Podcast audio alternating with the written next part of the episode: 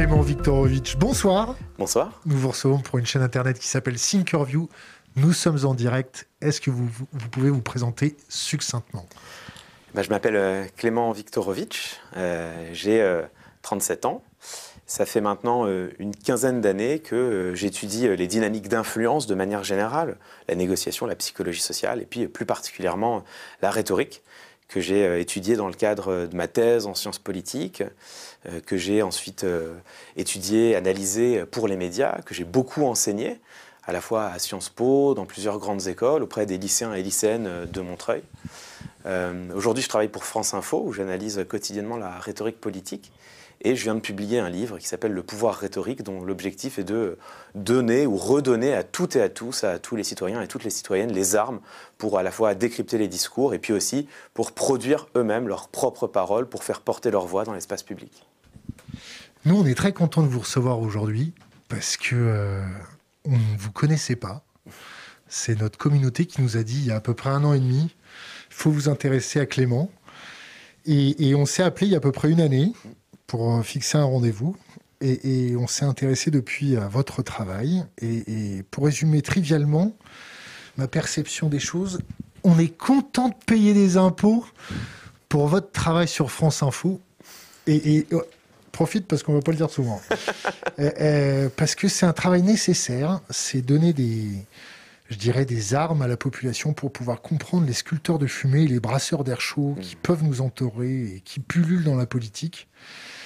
Et la, première question que j'aimerais, euh, si je peux dire tu, allons-y, te, te, te poser, c'est qu'est-ce qui déprime le plus au XXIe siècle quand tu tu écoutes la, la, dialectique, la dialectique et la prise de contrôle rhétorique, la prise de contrôle de la, de, la dialectique par nos politiciens. Et, euh, qu'est-ce qui, te choque le plus? Euh, Elle est intéressante, euh, ta question, la manière de la, de cadrer. Qu'est-ce qui te déprime le plus? C'est vrai que moi, mon, travail, hein, c'est tous les matins, je me lève et puis 7h35, euh, j'écoute ma première interview en matinale, et puis ça continue comme ça jusque 9h. Et ensuite, tout au long de la matinée, euh, je, me berce de, discours. Et c'est vrai qu'on en ressort très souvent, entre midi et 13h, euh, déprimé. En tout cas, j'en ressors souvent assez déprimé. Ce qui me déprime le plus, c'est deux choses. La première, c'est, et elles vont de pair, la première, c'est la perte de sens. Et la deuxième, c'est le primat des postures. Et c'est ça qui est très difficile, la perte de sens. Mais on, va sans doute en, discuter longuement, mais aujourd'hui, on a toute une partie de la, du discours politique ou de la langue politique, pour le dire autrement, qui s'est déconnectée du sens. Euh, une grande partie de nos, responsables politiques, des orateurs, des oratrices, euh, se contentent euh, non plus de, forger du concept, de créer de la pensée, mais de jongler avec des mots. Euh, qui sont ce que moi j'appelle dans le livre des concepts mobilisateurs, c'est-à-dire des mots qui ne veulent rien dire en eux-mêmes parce qu'ils veulent dire trop de choses et donc ils disent une chose différente à chacun et chacune. Et ça, aujourd'hui, ça forge toute une partie de la langue politique. Et donc, quand on a des hommes ou des femmes politiques qui viennent et qui nous expliquent qu'il est nécessaire de continuer à transformer. Alors, transformer quoi pour aller vers quoi On ne sait pas trop. Euh, il faut continuer les réformes. Alors, les réformes de quoi Pour accomplir quoi On ne sait pas non plus. Pour nous, l'impératif, c'est un impératif de justice sociale. Oui, mais qu'est-ce que c'est la justice? Comment est-ce qu'on la définit? Nous, nous sommes pour la liberté, d'accord, mais qui est contre? Nous, pour nous, le, point crucial, c'est la bienveillance, bon, d'accord, mais qui va prôner la malveillance en politique? Bon, et donc à force comme ça de voir ces euh, concepts mobilisateurs, ces mots creux que déjà George Orwell dénonçait hein, dans son essai sur la langue anglaise, euh, il y, a, plus d'un demi-siècle, voir aujourd'hui ces, concepts mobilisateurs constituer une grande partie de nos discours c'est effectivement quelque chose de très déprimant parce qu'on en finit par voir des hommes et des femmes parler sans qu'on sache exactement ce qu'ils veulent nous dire, sans qu'on le sache parfois s'ils veulent nous dire quelque chose. C'est-à-dire que quand on voit des hommes et des femmes politiques agiter la bienveillance, bon, mais qu'est-ce qu'il y a derrière? On ne sait pas. Et pourtant, on sent qu'on reçoit cette langue, on arrive même, nous, euh, citoyennes, citoyens, à projeter du sens dedans, on y voit ce qu'on a envie d'y voir. Et c'est ça qui est terrible, c'est qu'on finit par avoir euh, une déconnexion totale entre euh, l'émetteur et le récepteur. Et euh, entre celui qui parle, dont on ne sait pas ce qu'il veut dire, et ceux qui reçoivent, qui reçoivent malgré tout quelque chose. Et c'est là où on en vient à ce que je te disais, le, primat des postures, c'est que à la fin des fins, ce qui compte, c'est pas l'idéologie que l'on porte, les convictions que l'on défend, les idées en lesquelles on croit. Ce qui compte, c'est l'image qu'on va renvoyer, la posture qui sera la nôtre. On ne parle plus, ou du moins une partie des hommes et des femmes politiques ne parle plus pour défendre euh, leurs convictions, mais parle parce qu'ils pensent avoir trouvé la conviction à défendre pour être élus. Alors c'est vieux comme le monde, hein, on n'a pas inventé ça euh, hier, mais c'est vrai qu'aujourd'hui, avec... Euh, la démultiplication des canaux de communication, le fait qu'il y a de plus en plus d'interviews avec de moins en moins de garde-fous, de plus en plus d'endroits où s'exprimer. Euh, et puis derrière, euh, l'ère également du conseil en communication, de l'algorithme, du sondage qui permet de, savoir, du moins le croit-on, ce que les citoyens veulent entendre. J'ai l'impression quand même qu'on a poussé ce, travers euh, à un degré paroxystique. Et, euh, voilà, ça effectivement, euh, c'est pour ça que ta question était bien posée, c'est assez déprimant. Quand tu vois nos politiciens, nos journalistes, notre élite, notre upper class, sortir d'à peu près toutes les, mêmes écoles, les mêmes cursus, les mêmes cours d'éloquence, mm. les mêmes cours de rhétorique, les mêmes cours de chat, je dirais. Qu'est-ce que tu pourrais conseiller à notre communauté pour mettre des digues face à ce venin pernicieux qu'ils instillent dans notre population, uniquement pour tordre ou travestir la langue, uniquement pour faire passer leurs intérêts? Qu'est-ce que tu conseilles à notre communauté tout de suite, comme bouquin, comme lecture, pour, se forger une autodéfense intellectuelle euh, En fait, déjà, je trouve que tu poses la question euh, au bon endroit. Tu poses la question au bon endroit. Déjà, tu vois, je vais prendre une illustration, parce que tu as, parlé de, tordre et pervertir la langue. Et là, tu, pousses le concept un cran plus loin, mais je, peux te suivre. Parce que parfois, j'ai l'impression que réellement, euh, le mot de tordre et pervertir n'est pas de trop. Et moi, j'ai et c'est ce qui, a, provoqué chez moi les, colères les, plus, les plus glaciales ces dernières années. C'est quand j'ai vu, euh, alors non pas des mots jetés en l'air sans qu'ils ne veuillent rien dire, mais des mots auxquels on fait dire le contraire de ce qu'ils signifient. Et tu vois, moi j'ai ce souvenir vibrant de la réforme des retraites euh, qu'a présenté le gouvernement, qui, n'est pas allé à son terme. Et euh, le mot qu'ils employaient, mais ad nauseam sur tous les plateaux, c'était le mot de justice sociale. Cette réforme est une réforme de justice, ne cessait-il de répéter partout, partout, partout. Et euh, alors même que tout le monde voyait bien, mais alors vraiment tout le monde voyait bien, que c'était une réforme d'économie. Alors, on peut le vouloir, c'est-à-dire on peut estimer que euh, la redistribution euh, des richesses est trop généreuse pour les retraités et qu'il va falloir réduire la part des retraites dans le PIB. On peut le souhaiter. Mais alors déjà, d'une part, on avait un argument technique dont, aujourd'hui le Conseil d'orientation des retraites dit bien que cet argument ne tenait pas, qui était les retraites vont s'effondrer, euh, notre régime n'est pas soutenable. On manque de peau aujourd'hui, le corps, le Conseil d'orientation des retraites dit que les retraites sont soutenables jusqu'en 2070. Et au-delà, bah, on ne sait pas encore parce que les prévisions n'existent pas. Bon, donc on, voit bien qu'il n'y a pas urgence à réformer. Et puis c'est même pire que ça, c'est que Emmanuel Macron a, a eu fort de dire, regardez le, le rapport, on était en 2019, le dernier rapport quand même, il, est un peu inquiétant. Ouais. Il oubliait de préciser que le rapport était inquiétant. Pourquoi? Parce qu'il avait lui-même diminué les cotisations sociales des patrons, alors même que deux ans plus tôt, les prévisions étaient tout à fait équilibrées. Donc déjà, il y avait un argument technique qui était parfaitement contestable. Donc c'était une réforme d'économie. C'était une réforme d'économie, on voulait faire travailler les gens davantage pour réduire la part de retraite dans le PIB. Bon, pourquoi pas? On a le droit d'être pour, mais il faut le dire. L'honnêteté politique, c'est de le dire. C'est de dire, bah nous, voilà en quoi nous croyons. C'est voilà. courageux quand même. Honnêteté et politique dans la même phrase. Ouais, c'est un peu un oxymore, on est d'accord. Hein. On est d'accord, mais, mais moi, c'est, tu vois, et traite-moi d'idéaliste et de naïf si tu veux, mais c'est ce en quoi je crois. C'est l'idéal que je poursuis. Alors peut-être que je poursuis euh, des moulins, mais, mais c'est l'idéal que je poursuis. Moi, je crois, je, crois en, en l'honnêteté politique. Et tu sais pourquoi? Parce que je crois en le pouvoir de la rhétorique.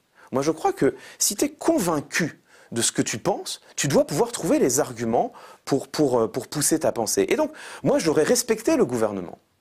S'il était venu dire, bah, nous croyons en une économie, ce que disait par exemple François Fillon quelques années plus tôt, qui disait, bah, nous, il faut réduire la part des retraites, ça coûte trop cher, j'aurais dit d'accord. Mais là, c'est pas du tout ce qu'a fait le gouvernement. Le gouvernement, de plateau en plateau, nous a, nous a expliqué c'est une réforme de justice sociale, en étant incapable d'expliquer en quoi c'était juste, en étant incapable de montrer où était véritablement la justice, à tel point que euh, le syndicat des cadres, dont le nom m'échappe, mais le syndicat, euh, le syndicat des cadres, qui d'ordinaire soutient ce genre de réforme d'économie, le syndicat des cadres s'était engagé contre la réforme.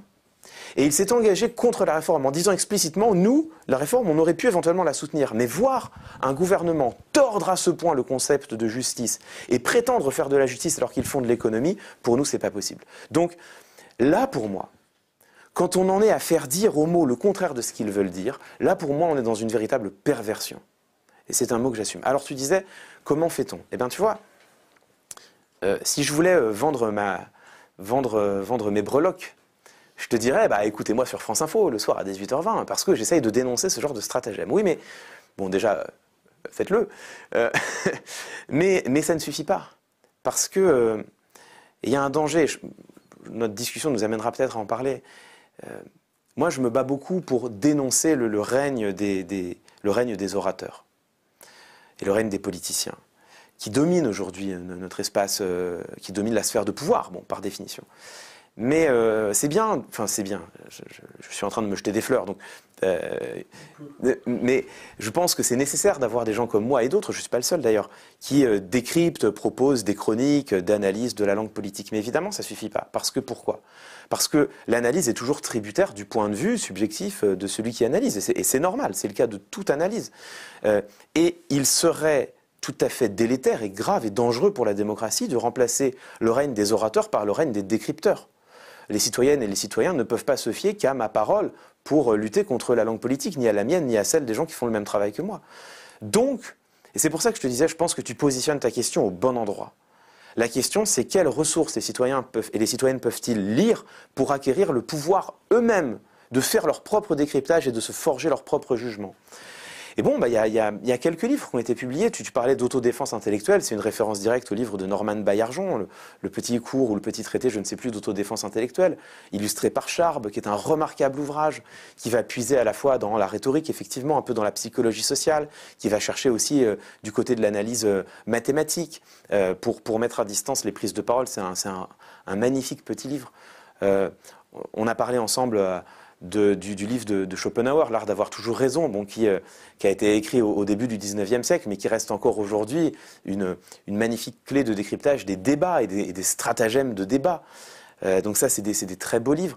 On peut aussi aller puiser, et je pense que c'est nécessaire, parce que la rhétorique n'est pas hégémonique, elle ne se suffit pas à elle-même. Donc moi, je pense qu'il faut aussi aller, aussi aller, voir du côté de la psychologie sociale. Euh, le, livre de Robert Cialdini, Influence et manipulation, qui est vraiment une porte d'entrée magnifique pour comprendre comment fonctionnent les biais, cognitifs. Le livre de, Daniel Kahneman, Système 1, Système 2, qui est un complément. En France, on a le, traité de manipulation à, l'usage des honnêtes gens, de, de Joule et Beauvois. Tous ces livres-là sont vraiment des ressources qui permettent d'acquérir des clés de décryptage. Et c'est vrai que j'estimais qu'il manquait euh, dans la bibliographie un livre spécifiquement consacré à la rhétorique, qui, euh, au fond, fasse un peu ce qu'a fait euh, Cialdini en son temps avec la psychologie sociale, qui soit un livre à la fois euh, ancré dans la recherche universitaire, irrigué des travaux les plus récents en sciences sociales, en, linguistique, en sciences politiques, et qui en même temps fasse l'effort d'aller vers les citoyennes, les citoyens, vers les lecteurs et les lectrices, et de, s'adresser à, tout le monde. Et c'est ce que moi j'ai essayé modestement de faire avec mon, livre, Le pouvoir rhétorique, euh, qui est un livre qui vraiment s'ancre dans la recherche. C'est un, aux éditions du Seuil, tu, fais bien de me reprendre, aux éditions du Seuil, sorti en, octobre dernier. Bon, c'est un, un, un, pavé conséquent, 480 hein, pages, une trentaine de pages de notes, des centaines et des centaines de références. Donc c'est vraiment un livre que j'ai essayé d'écrire avec la rigueur d'universitaire qui, qui, est la mienne, en tout cas dont j'essaye, à laquelle j'essaye d'être, enfin, d'être à la hauteur à la hauteur de laquelle j'essaye de me tenir. Et euh, donc c'est un livre d'universitaire et en même temps j'ai essayé d'écrire un livre grand public, écrit de manière accessible, avec beaucoup d'études de cas, avec euh, beaucoup de cas pratiques, euh, ancrés dans la vie quotidienne des uns et des autres. Je ne parle pas que de politique dedans parce que là, on a beaucoup parlé de politique pour l'instant, mais, mais je on va en, parler, j'imagine. La, rhétorique, elle est partout autour de nous, dans nos relations sociales, dans nos relations de travail, dans toutes les relations de pouvoir. La publicité aussi. Bien sûr, dans la publicité et le marketing, évidemment, tu as raison. Et donc, euh, c'est de toutes ces sphères-là que j'ai essayé de prendre des exemples dans la vie quotidienne, dans la pub, dans la politique, pour, euh, pour tisser mon livre et essayer de faire l'objet à la fois le plus complet, le plus exigeant qui soit, parce que moi, je pense qu'il faut être exigeant avec ses lecteurs. pas les prendre pour des idiots. Et moi, s'il y a des mots de quatre syllabes compliqués, bah, j'emploie les mots de quatre syllabes compliqués et pas leur équivalent. donc j'ai essayé d'avoir un livre. Bienvenue sur Thinkerview. Absolument. et c'est le pari que j'ai toujours fait quand, quand j'ai débarqué sur Canal Plus à 20h dans Click de Mouloud Achour il y a quelques années et qui m'ont dit Clément, on aimerait, on pense à toi pour une chronique rhétorique. Je leur ai dit moi les gars, je vous préviens. Hein, il va y avoir des mots comme épanalepse et hypotypose. Est-ce qu'on part ensemble ou est-ce que vous me virez tout de suite? Ils m'ont dit non, vas-y, viens. Je leur ai dit chiche. Et puis, euh, et puis finalement, ils m'ont, ils m'ont gardé. Donc voilà, c'est un, j'essaye d'être exigeant avec mes lecteurs et en même temps de, d'avoir cette même exigence pour moi. Et avoir cette même exigence pour moi, ça, ça voulait dire travailler mon style pour le rendre accessible et, lisible pour, pour tout le monde. Moi, je vais te poser une question un peu avocat du diable tout de suite. Bien sûr.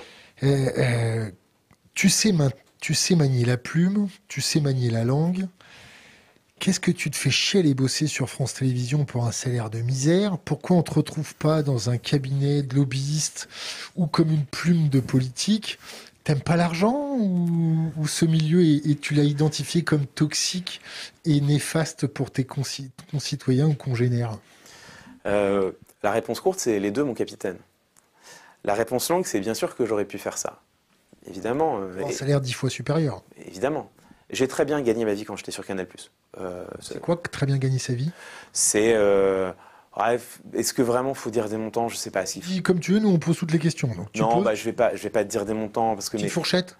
J'ai très bien gagné ma vie. J'ai très bien gagné. J'ai frôlé la tranche d'imposition la plus haute. Voilà, sur une année, hein, sur une année. Mais sur une année, j'ai frôlé la tranche d'imposition la plus haute. Donc j'ai gagné trop d'argent. Donc j'ai très bien gagné ma vie pendant, pendant un an quand j'étais à la télévision.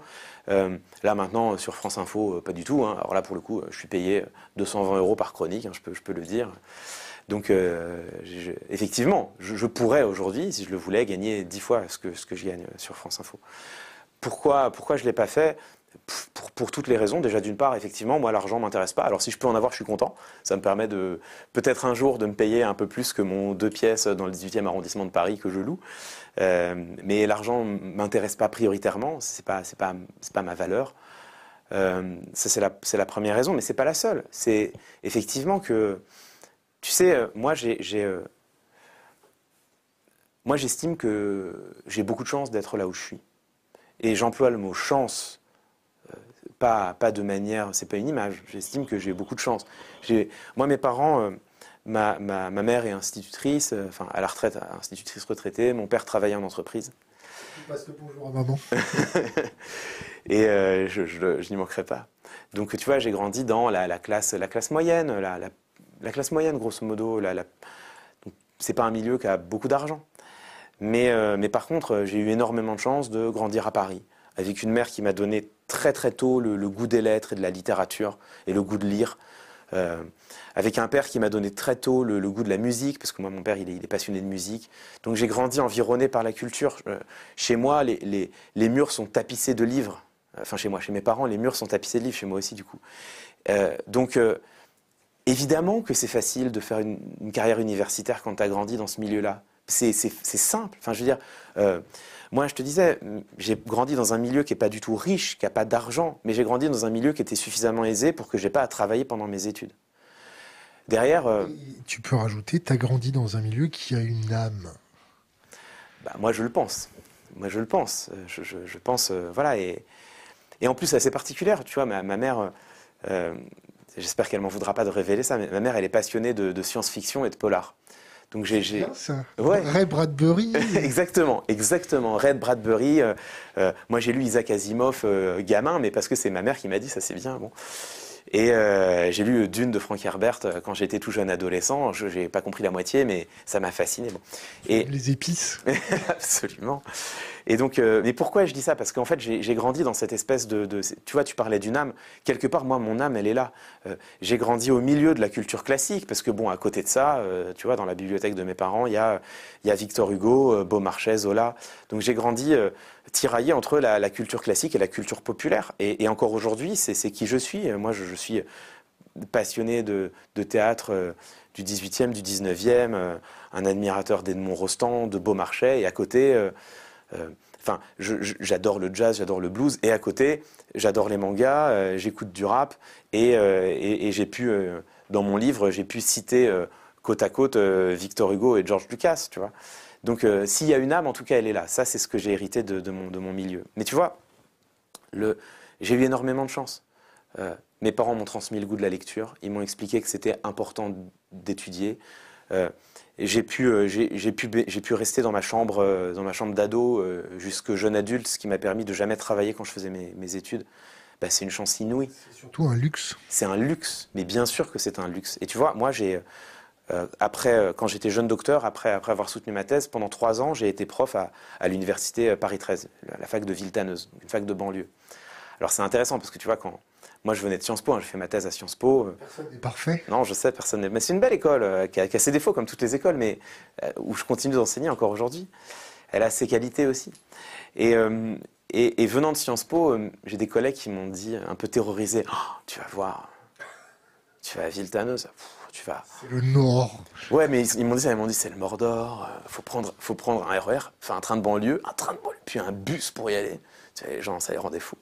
Puis on m'a dit, tu vas voir, hein, tu auras des problèmes de discipline. Alors moi j'avais un peu peur parce que bon, moi et la discipline, tu vois, c'est pas. T'as pas trop le physique pour te faire respecter. Hein. Bah, euh, j'ai, bah ça je sais pas. En, en, tout cas, en tout cas, je, je bon, j'ai jamais placé mon, mon, ethos pour employer un terme de rhétorique, mon image euh, personnelle, je l'ai jamais placé du côté de l'autorité. Donc moi, quand on m'a dit ça, j'ai été un peu inquiet. Et donc j'arrive à Villetaneuse, ça s'est merveilleusement bien passé.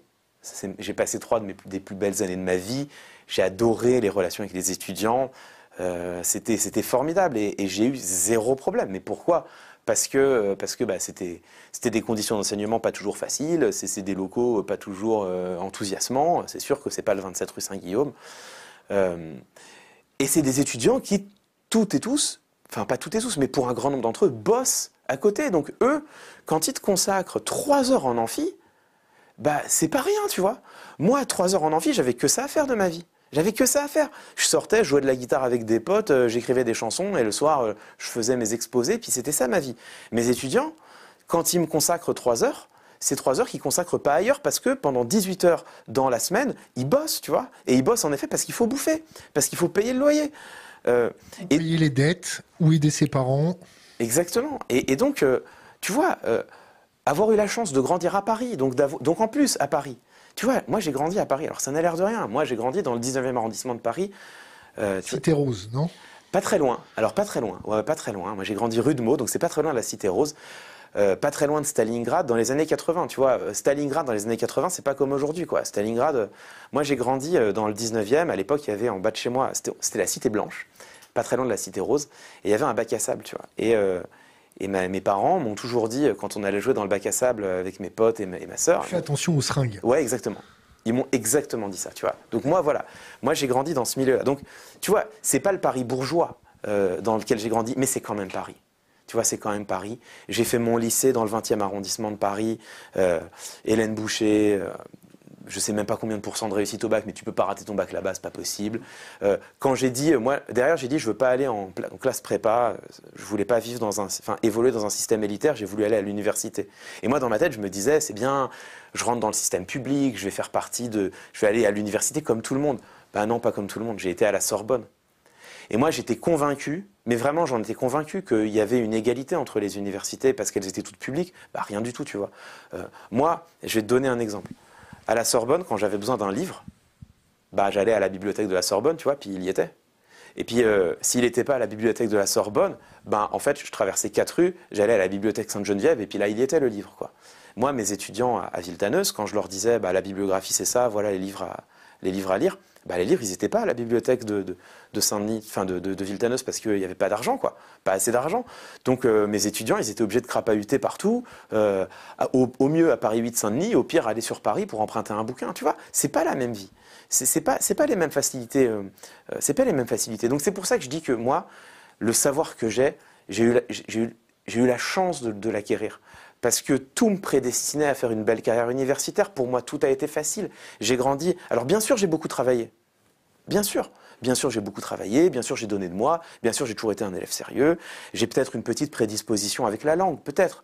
Mais, mais euh, tout ça n'aurait jamais pu fleurir si ça n'avait pas été planté sur un terreau merveilleusement fertile, un terreau social merveilleusement fertile. Et donc voilà, me voilà à Sciences Po, euh, obtenant une bourse. Alors en plus, ma thèse a été. Alors bah, pour le coup, ça, ça a été plus compliqué. couper Ouais. on a parlé, t'es pas parti dans le privé. Est-ce que tu connais les gens qui travaillent dans le privé? Tu dois forcément discuter avec certains, les lobbyistes, les porte-paroles, les plumes de politiciens. Tu dois forcément en croiser. Quand, euh, quand, tu discutes avec un lobbyiste euh, et ou une lobbyiste, elle va se reconnaître dans ce que je vais dire. Euh, elle te dit Oh, lobbyiste, c'est un super boulot parce que les lois sont faites pour être tordues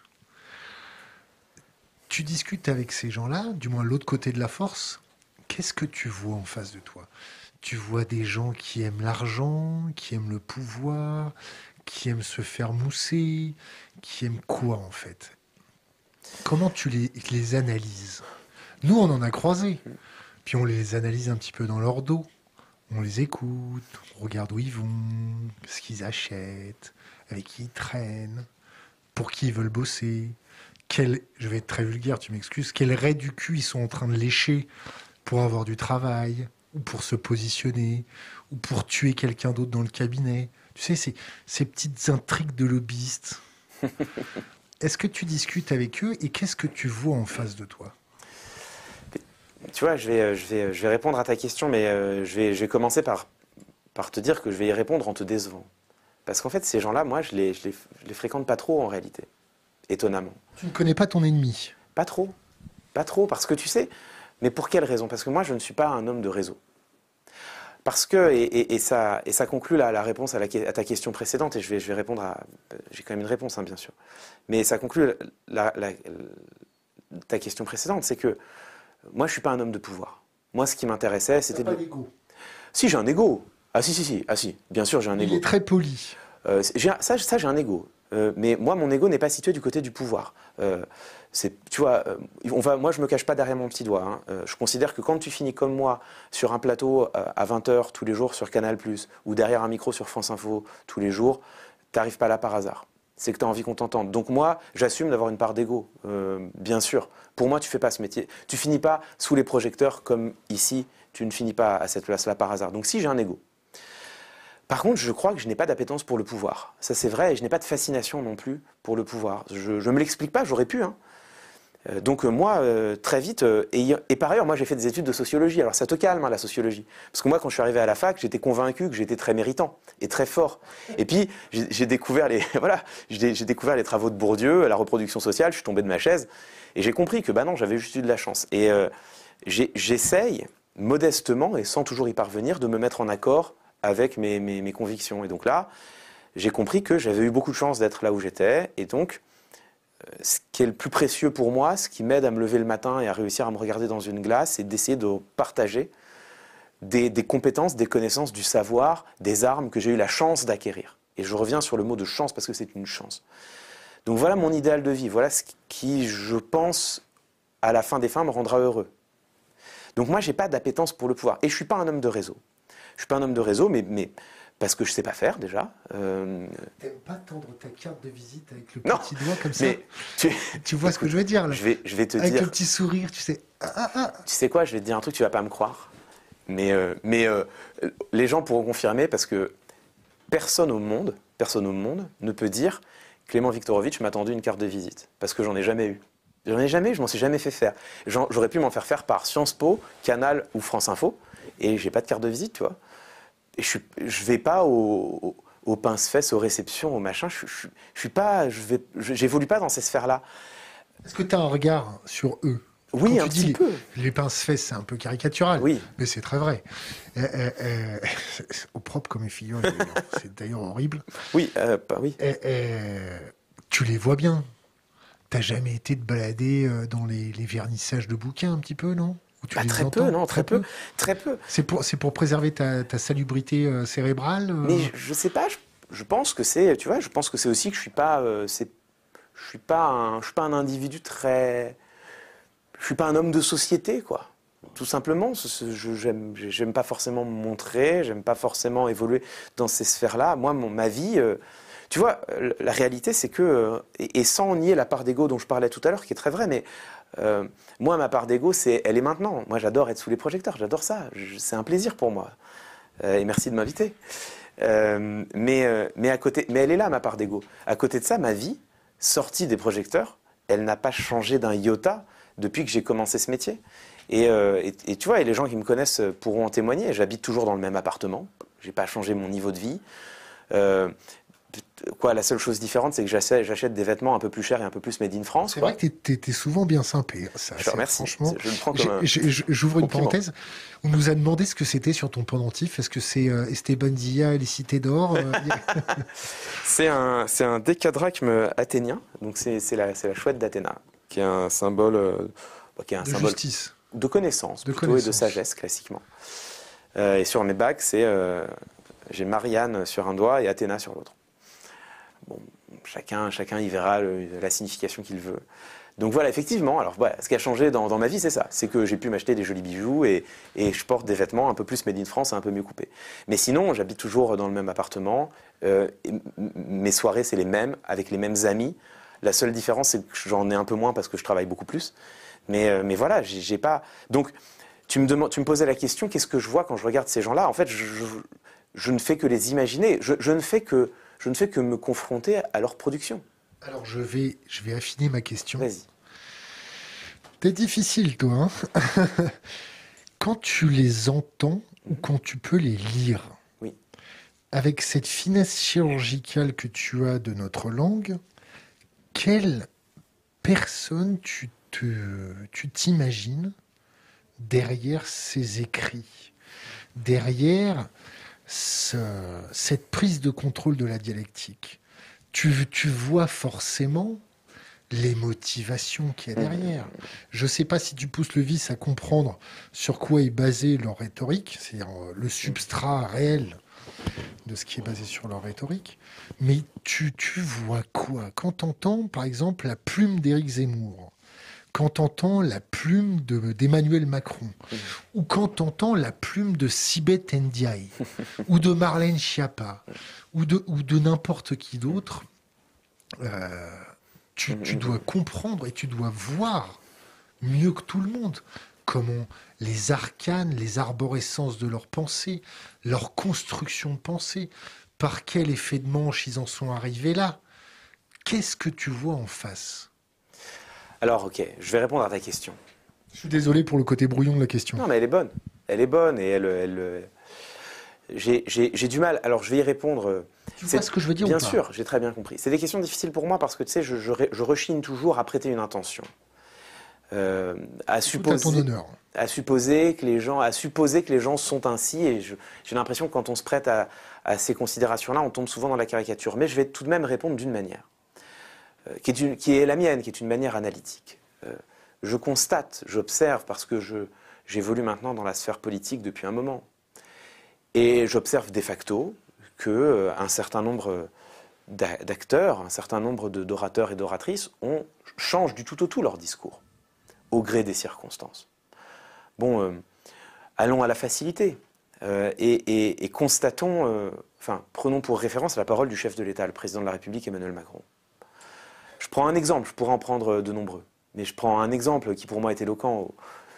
Tu te souviens sans doute au, début de la, crise sanitaire, euh, au moment où, on commence à prendre conscience qu'en France, il y a des individus qui sont réellement essentiels, et ce n'est pas ceux qui ont un travail confortable dans un bureau avec un nom à coucher dehors dont personne ne comprend exactement ce que c'est. Ce n'est pas les happiness managers euh, et les stratégiques planeurs. Et euh, voilà, moi, tu vois, j'ai des étudiants et des étudiantes à Sciences Po hein, que qui deviennent stratégiques planeurs et ils m'ont expliqué ce que c'est. J'ai toujours pas compris, quoi. Bon, euh, sans doute que c'est quelque chose d'important, peut-être, je, ne sais pas. Moi, j'ai. Culture de fumée, c'est mieux résumé. Peut-être. Euh, bon, en tout cas, moi, je, voilà, je, suis toujours. Euh, tu vois, j'ai des amis, ils se, se reconnaîtront, peut-être qu'ils écoutent en ce moment. J'ai des amis qui sont consultants. Bon, c'est et que je respecte et qui sont par ailleurs des gens d'une grande qualité, d'une grande qualité intellectuelle, avec qui j'ai des, des, super débats. mais je t'avoue que j'ai toujours pas exactement compris c'est quoi leur métier, tu vois, et, et on en plaisante entre nous. Euh, certains me confessent, oui, euh, ma, femme non plus, enfin ma copine non plus. Bon, tu vois, donc euh, c'est vrai qu'on s'est rendu compte, et, je pense aux amis en question, je pense qu'eux-mêmes seraient d'accord avec ce que, ce que je vais dire, c'est-à-dire qu'on s'est rendu compte que les métiers essentiels dans ce pays, c'était pas les consultants, les stratégiques planeurs, c'était pas même les chroniqueurs télé. Nous, on s'est arrêté à clic hein, pendant trois mois. T'inquiète pas, le monde a continué de tourner. Enfin, pas, pas pendant trois, pendant un mois et demi. On s'est arrêté pendant un mois et demi. Le monde a continué de tourner. On s'est rendu compte que les individus essentiels, bah, c'était précisément les caissières, les livreurs, les éboueurs, les personnels d'entretien et de ménage. Voilà, ça, c'est des gens dont on Les avait. libraires. Les, les libraires aussi, bien sûr, bien sûr, les libraires. Euh, le monde, le monde de la culture. On, on a là, tu vois, c'est facile de, de- de fustiger les saltimbanques. Bon, euh, on a tous vu que pendant le confinement, euh, heureusement qu'il y avait des gens qui créaient encore de l'art, heureusement qu'il y avait euh, des séries, des films, de la musique, parce que sinon, on se serait quand même vraiment fait chier, quoi. Donc, euh, on- et là, on s'est rendu compte que la culture, c'était un bien de première nécessité aussi, et que sans culture, euh, nous, nous, nous aurions toutes et tous dépéri. Et, euh, donc, euh, voilà, les, les- les véritables individus essentiels, ils étaient là. Donc, on s'en est rendu compte. Bon, les fameux premiers de corvée, on s'en est, tout le monde l'a vu, tout le monde l'a vu. Tout le monde l'a vu, et, et tout le monde a commencé, et évidemment les soignants, et évidemment les soignants, et évidemment les professeurs qui ont fait ce qu'ils pouvaient comme ils pouvaient. Bon, tout le monde a vu que, voilà, là, il y avait des individus vraiment essentiels, euh, et les policiers.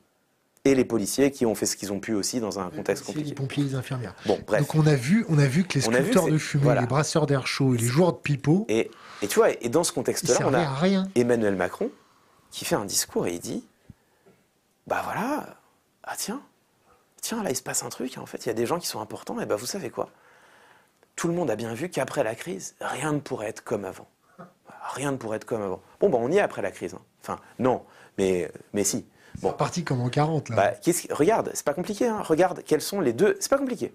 Quelles sont les deux réformes que le gouvernement a tenu à faire passer euh, C'est pas les seules, bien sûr, mais parmi celles qu'il a tenu à faire passer à, à grand train. La première, c'est la réforme de l'assurance chômage. Celle-là même qu'il avait initiée avant la crise, qu'il a dû mettre entre parenthèses pendant la crise, parce que tout le monde s'est rendu compte que là, le chômage, c'était quand même un sacré parachute, et qu'il y avait vraiment des Françaises et des Français qui en auraient grand besoin.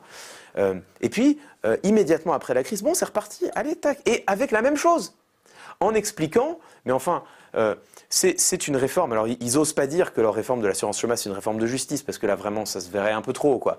Mais bon, ils t'expliquent que, enfin, c'est normal, on est dans une période de reprise, donc on va réduire la voilure en assurance chômage, et puis en plus, qu'est-ce que c'est que ça? Il y a des emplois vacants. Bon, oui, ok, 300 000. 300 000 offres d'emploi vacants. Et alors, pourquoi il y a 300 000 offres d'emploi vacants? Parce que c'est pas compliqué. Il y a une problématique territoriale. Il y a des territoires où il y a euh, beaucoup d'emplois vacants et euh, peu de personnes euh, employables, des territoires très dynamiques. Et puis, tu as des territoires où tu as beaucoup d'em- d'emplois, enfin, beaucoup de chômage et peu d'emplois vacants. Bon. Et les gens sont peu mobiles parce qu'ils ont acheté une maison, parce qu'ils ont leur. Bon, bref, on sait que les gens sont peu mobiles. Ils ont une famille, leurs gamins sont à l'école, etc. Donc, il y a une. Mais peu importe même, je laisse ça de côté. Restons aux chiffres. 3,5 millions et demi de chômeurs catégorie A, 300 000 emplois vacants. Et on va diminuer les allocs chômage pour tout le monde.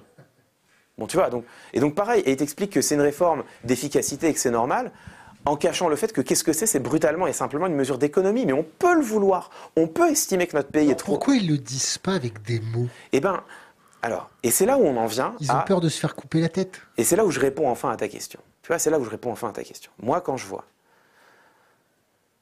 quand je vois cette manipulation du langage, où, finalement on n'ose pas dire pourquoi on fait les choses qu'on fait, et tu vois, et je me situe volontairement du côté du discours. Moi, je prends pas position sur les, sur les réformes. Je comprends très bien qu'on estime qu'on dépense trop d'argent pour le chômage en France. Je comprends, il y a des gens qui le pensent. Tant mieux, il y a des gens qui pensent le contraire. Moi, c'est pas mon problème. Mon problème, c'est que si on pense que le chômage coûte trop cher, il faut le dire, il faut avoir le courage de le dire. Et de la même manière, quand on a un président de la République qui fait un grand discours en disant rien ne pourra plus être comme avant, et après la crise, les deux réformes qu'il avance, c'est la réforme de l'assurance chômage et la réforme des retraites qu'il ne fera pas passer faute de temps, faute de consensus, euh, à cause de la trop grande proximité d'une élection, mais dont il a dit tout de suite qu'il faudra reprendre, enfin, sur des bases légèrement différentes, mais qu'il faudra reprendre la réforme des retraites. Bon, il est où le, nouveau monde? Il est où le monde qui ne devait pas être comme avant? Moi, il, ressemble quand même beaucoup à l'ancien, ai- ai-je l'impression? Donc, tu vois, euh, mais je pourrais prendre, je pourrais prendre euh, quantité d'hommes et de femmes politiques qui disent aujourd'hui l'exact opposé de ce qu'ils disaient hier, sans trembler des genoux, sans aucun problème. Euh, et puis ceux qui, euh, étant au Pourquoi ils gouvernement, font ça? Parce que la cantine paye bien, parce, parce qu'il que faut surfer sur son, euh, sur son auditoire, il faut galvaniser, galvaniser, cliver ses troupes. Mais parce que, et, et enfin, je réponds à ta question, mais j'y réponds cette fois-ci euh, directement. Parce que je, crois, je formule l'hypothèse, c'est la seule qui me permet de comprendre cette situation, je crois que le pouvoir l'exercice des responsabilités exerce sur une partie d'entre nous, euh, en tout cas les, responsables, exercent une, puissance d'attraction telle qu'ils sont capables de dire ce qu'il faut pour y parvenir et le conserver. Voilà. Et tu vois, il y a un mot, moi il y a un mot que j'aime bien et, euh, qui n'est pas assez, euh, pas assez utilisé dans le débat public, c'est le mot de démagogie. Tu vois. Euh, on a ce concept avec lequel on jongle depuis des années, qui est le concept de populisme. Alors certains ont essayé de le définir ou de le redéfinir. D'autres considèrent qu'aujourd'hui c'est un concept disqualifiant et que c'est simplement un mot épouvantail. Bon, on est mal à l'aise avec ce mot dont de toute façon on ne sait plus exactement ce qu'il veut dire. Et puis, ce mot de populisme, il a fait oublier un autre, qui est le mot de démagogie. Et moi j'aime bien ce mot, parce que pour le coup on peut le définir. Qu'est-ce que c'est la démagogie? La démagogie, c'est non pas... Je vais faire... Je, fais un pas en arrière. Euh, qu'est-ce que c'est la rhétorique? La rhétorique, c'est l'art de trouver les arguments et les mots pour convaincre tes auditeurs de ce que tu penses. C'est ça la rhétorique. C'est je pense une chose, je veux en convaincre mes auditeurs, quels arguments et quels mots vais-je trouver pour les en convaincre? La démagogie, qu'est-ce que c'est? C'est pas trouver les mots pour convaincre tes auditeurs de ce que tu penses, c'est trouver ce que pensent tes auditeurs pour les en convaincre afin d'emporter par nature leur adhésion. C'est non pas dire ce que tu penses de la manière qui convaincra l'autre, c'est dire ce que l'autre veut entendre. Et voilà, on y est. Voilà, ça répond à ta question. Je pense que le problème est peut-être le mal du le mal politique, j'allais dire du siècle, mais ça c'est ce qu'on dit quand on veut faire des grandes phrases qui veulent rien dire. Mais j'ai l'impression que l'un des, l'un des mots politiques auxquels on est confronté, c'est la démagogie. Et l'impunité. Ah bah... Euh, oui, et c'est ça qui est intéressant, tu vois, c'est que euh, euh, le, langage politique n'est pas transparent. Tu vois, le langage politique n'est pas transparent, et ça c'est une banalité que de le dire. C'est vraiment le constat que faisait déjà Platon en son temps. Platon en son temps qui constatait, en le déplorant, que dans les assemblées politiques, la parole était utilisée non pas pour rechercher la vérité, enfin, c'est le mot de Platon, hein, c'est le concept euh, régulateur de, enfin pas le concept régulateur, le concept phare de Platon. La parole était utilisée non pas pour rechercher la vérité, mais pour acquérir du prestige, de l'argent et du pouvoir. Et donc, euh, étant entendu que ce qui est en jeu, c'est le prestige, l'argent et le pouvoir, c'est la même chose aujourd'hui, hein, ça n'a pas changé, eh bien, on utilise la langue non pas pour rechercher la vérité, mais pour parvenir à un but, à une fin. La fin, c'est de convaincre. Euh, on, ne veut pas convaincre pour parvenir à, une fin supérieure qui est celle d'aller vers un idéal euh, qui, nous correspond, on cherche l'idéal dont on va convaincre pour acquérir autre chose, du prestige, du pouvoir, des richesses. Et c'est ce à quoi on est confronté aujourd'hui. Donc la langue n'est pas transparente, la langue politique n'est pas transparente, elle est drapée de sophismes, elle est, drapée, elle est drapée de, procédés qui sont euh, au mieux qui nous égare, au pire qui nous manipule. Euh, elle mobilise un surcroît d'émotions qui nous inonde et nous empêche d'avoir recours à nos facultés critiques. Euh, parce que ça, c'est quelque chose qui a été démontré très récemment par la recherche en sciences cognitives, c'est que plus nous sommes gorgés d'émotions, plus nous sommes inondés d'émotions, plus nous avons du mal à recourir à nos facultés critiques, et donc plus nous avons du mal à repérer des arguments qui ne sont pas rigoureux, voire qui sont frauduleux. C'est comme ça que les, leaders de sectes pullulent d'ailleurs. Aussi, bien sûr. Alors ça, tu as raison. Euh, moi, c'est vrai que je, j'utilise beaucoup le décryptage de la rhétorique pour y confronter les hommes politiques et le marketing, mais euh, la manipulation sectaire rentre exactement dans, les mêmes procédés aussi, tu as raison. Donc la langue politique n'est pas transparente et tu me dis, tu parlais d'une forme d'impunité. Ben, tu vois, à un moment donné, il faut des garde-fous. À un moment donné, en politique, pour, contrecarrer ce pouvoir tout-puissant, ou presque, de, la, de la parole, de la rhétorique, il faut des garde-fous. Les garde-fous, quels sont-ils? J'en vois trois possibles. Le premier n'est pas satisfaisant, c'est un garde-fou moral, qui consiste à adresser la demande aux responsables politiques de bien vouloir, s'il vous plaît, et on vous le demande poliment, nous parler de manière transparente, respectueuse et honorable. Bon, bah, on voit bien le problème. Euh, le, peuple souverain ne peut pas être en position de demandeur. On ne peut pas se contenter de quérir, de demander si, s'il vous plaît, hommes et femmes politiques, vous pourriez euh, argumenter de, manière un, peu plus euh, transparente, oserais-je dire, ou du moins un peu plus honorable en disant à minima réellement ce que vous pensez. Bon, donc ça, on voit bien que c'est pas possible. La solution morale n'est pas possible. Alors, si tu lui dis je te pète les genoux, il va comprendre, non? Tu vois, donc on peut pas dire ça. Ah si, si, Jean-Luc Mélenchon, tu peux lui dire. Jean-Luc Mélenchon, véridique, Il tient pas sa parole, il est d'accord pour qu'on lui pète les genoux. Bah, au moins, euh, quelque part, euh, ça, ça, ça, c'est courageux, lui. Ça, l'engage lui, effectivement, c'est une forme de courage. Bon, il y, a un deuxième garde-fou possible, c'est les gens comme moi, les décrypteurs. Les, les, vigies, si tu veux, qui sont là pour dire attention, faites gaffe, là il se passe un truc qui peut-être est un petit peu ténébreux dans ce discours. Attention, là, vraiment, dans ce discours, en une heure, je n'ai vu que deux choses, des concepts mobilisateurs, c'est-à-dire des mots qui ne veulent rien dire, et de l'émotion. Laissez-vous convaincre si vous voulez, mais réfléchissez peut-être, euh, réfléchissez-y peut-être à deux fois. Bon, c'est vachement moins sexy qu'un grand orateur qui va aller avoir la tchatch euh, devant devant ses, ses, ses, fans. Bien sûr. Toi, toi, tu pèses rien face à ça. Mais bien sûr, c'est moins sexy. tu as parfaitement raison. Effectivement, je pèse rien. Alors, tu as tout à fait raison de le dire. Tu vois, même Enfin oui, tu as, tout à fait raison de le dire, ça. On, ne pèse pas grand-chose. Et puis, et puis, encore une fois, au fond, euh, c'est un peu moins pire de poster des vigies que de, que de laisser le peuple en position de demandeur. Mais en fait, ça revient au même. Ça revient à créer une dépendance, une dépendance du peuple souverain à l'égard de quelques sachants qui seraient là pour déverser leur jugement. C'est pas possible. C'est pas possible. Je te coupe encore. Tu t'es jamais dit, en fait, je suis une goutte d'eau dans un océan, mais je fais confiance au peuple. Eh bien justement, tu vois, je vais leur laisser aller leur prendre leur rotule. Tu poses le débat là où il faut le poser. Euh, en fait, je me, déjà d'une part, je me suis dit, ok, je suis une goutte d'eau dans l'océan, mais moi, mon inquiétude, c'est pas celle-là. Mon inquiétude, c'est pas celle-là, en fait. Tu sais quoi? Mon inquiétude, c'est le contraire. Mon inquiétude, c'est que moi, je, pense qu'il faut avoir aussi une prudence saine à l'égard des décrypteurs, justement quand leurs paroles commencent à être entendues. Tu vois? Déjà, pour nous, quand on voit qu'on fait une, vidéo et puis qu'elle commence à faire 100 000, 1 million, euh, parfois plus de vues, bon, ça nous engage sacrément quand même. Ça nous, je parle, les autres, je sais pas. En tout cas, je parle de moi. Moi, quand je fais une vidéo d'analyse et puis que je vois que un million, deux millions de vues, c'est arrivé, tu vois, parfois plus, ça nous engage sacrément. C'est-à-dire que derrière, on, y repense à deux fois. Est-ce que vraiment, je suis absolument sûr de tout ce que j'ai dit? Est-ce que je, je regrette pas? Est-ce que bon?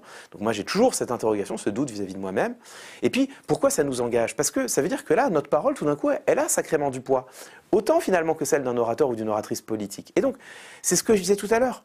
Là, il y a une dérive à laquelle moi je suis très attentif, c'est qu'on ne peut pas remplacer la domination des orateurs par la domination des décrypteurs. Et donc tu disais, euh, comment sortir de l'impunité de cette langue politique qui évidemment, effectivement est manipulatoire? Pour moi, il y a une seule solution, une seule manière, c'est d'enseigner la rhétorique à toutes et à tous, de donner les clés de compréhension du, du, pouvoir de la parole, de la force de la parole, de la parole comme arme à tous les citoyens et toutes les citoyennes, et de tout leur donner, de, de mettre ça à disposition du public. C'est ce que j'ai essayé modestement de faire dans mon livre, euh, où j'ai tout mis, y compris les procédés les plus manipulatoires, que certains et certaines pourraient utiliser pour manipuler leur entourage, et je le sais. petit exemple? De procédés manipulatoires, bah, c'est pas compliqué. Dans mon livre, j'ai le septième chapitre qui est euh... culpabilité. ah bah ça oui, bon ça évidemment. Ah bah euh, euh mais j'ai notamment le septième chapitre qui est consacré au sophisme, donc aux, arguments qui, qui ont, ont l'air vrais mais qui en réalité sont faux. Et donc je, je, liste une quinzaine, je sais même plus combien, de, de sophismes qui qui sont tous évidemment délétères. Alors bien sûr. La manière dont j'ai rédigé le chapitre, c'est plutôt pour inciter les citoyennes et les citoyens, les lecteurs et lectrices, à s'en servir pour décrypter la parole publique. Mais moi, je considère mes lecteurs et mes lectrices comme des personnes intelligentes. Et, d'ailleurs, je le dis dès l'introduction de mon livre, évidemment que apprendre le décryptage du discours, c'est apprendre sa pratique. Et évidemment qu'un esprit mal intentionné pourrait utiliser ces sophismes dont j'enseigne le décryptage pour s'en servir et manipuler son entourage. Bien sûr, tu parlais de la culpabilité, tu vois, c'est un point, c'est un point sur lequel j'attire l'attention. Par exemple, je, zoome un petit peu, tu vois, pour, donner un exemple de, de, procédé, de procédé rhétorique.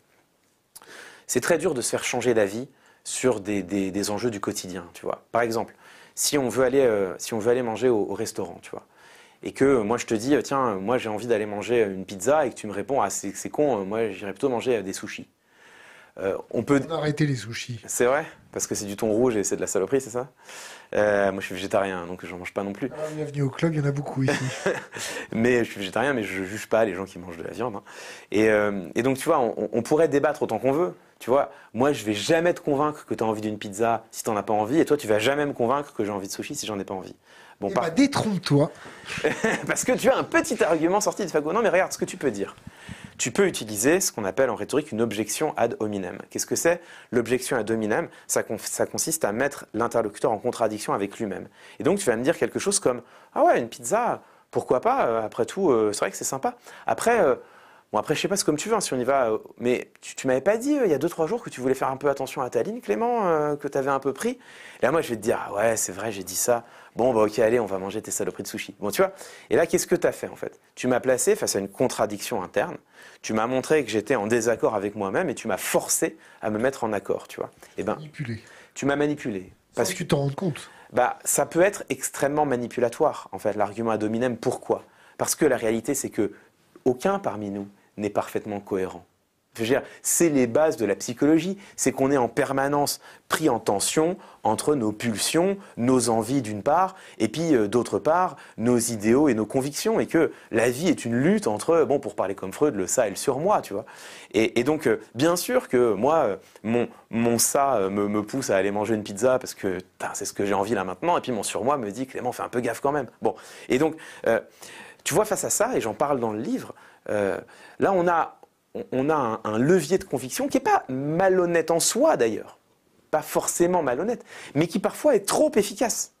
Justement parce qu'on est toujours en désaccord avec nous-mêmes à un moment donné ou à un autre. Et donc, dans le livre, je, conseille euh, de se poser et de, rentrer en soi un instant et de faire, un brin d'introspection, rentrer en soi, l'expression un peu curieuse, mais de faire un brin d'introspection pour se demander est-ce que cette contradiction qui est révélée est une contradiction qui vraiment m'embarrasse et dont véritablement, profondément, je ne veux pas qu'elle existe parce que j'estime que là, si je suis en contradiction à cet endroit-là, je ne suis pas fidèle à mes valeurs, auquel cas je vais accepter de, chercher à la résoudre.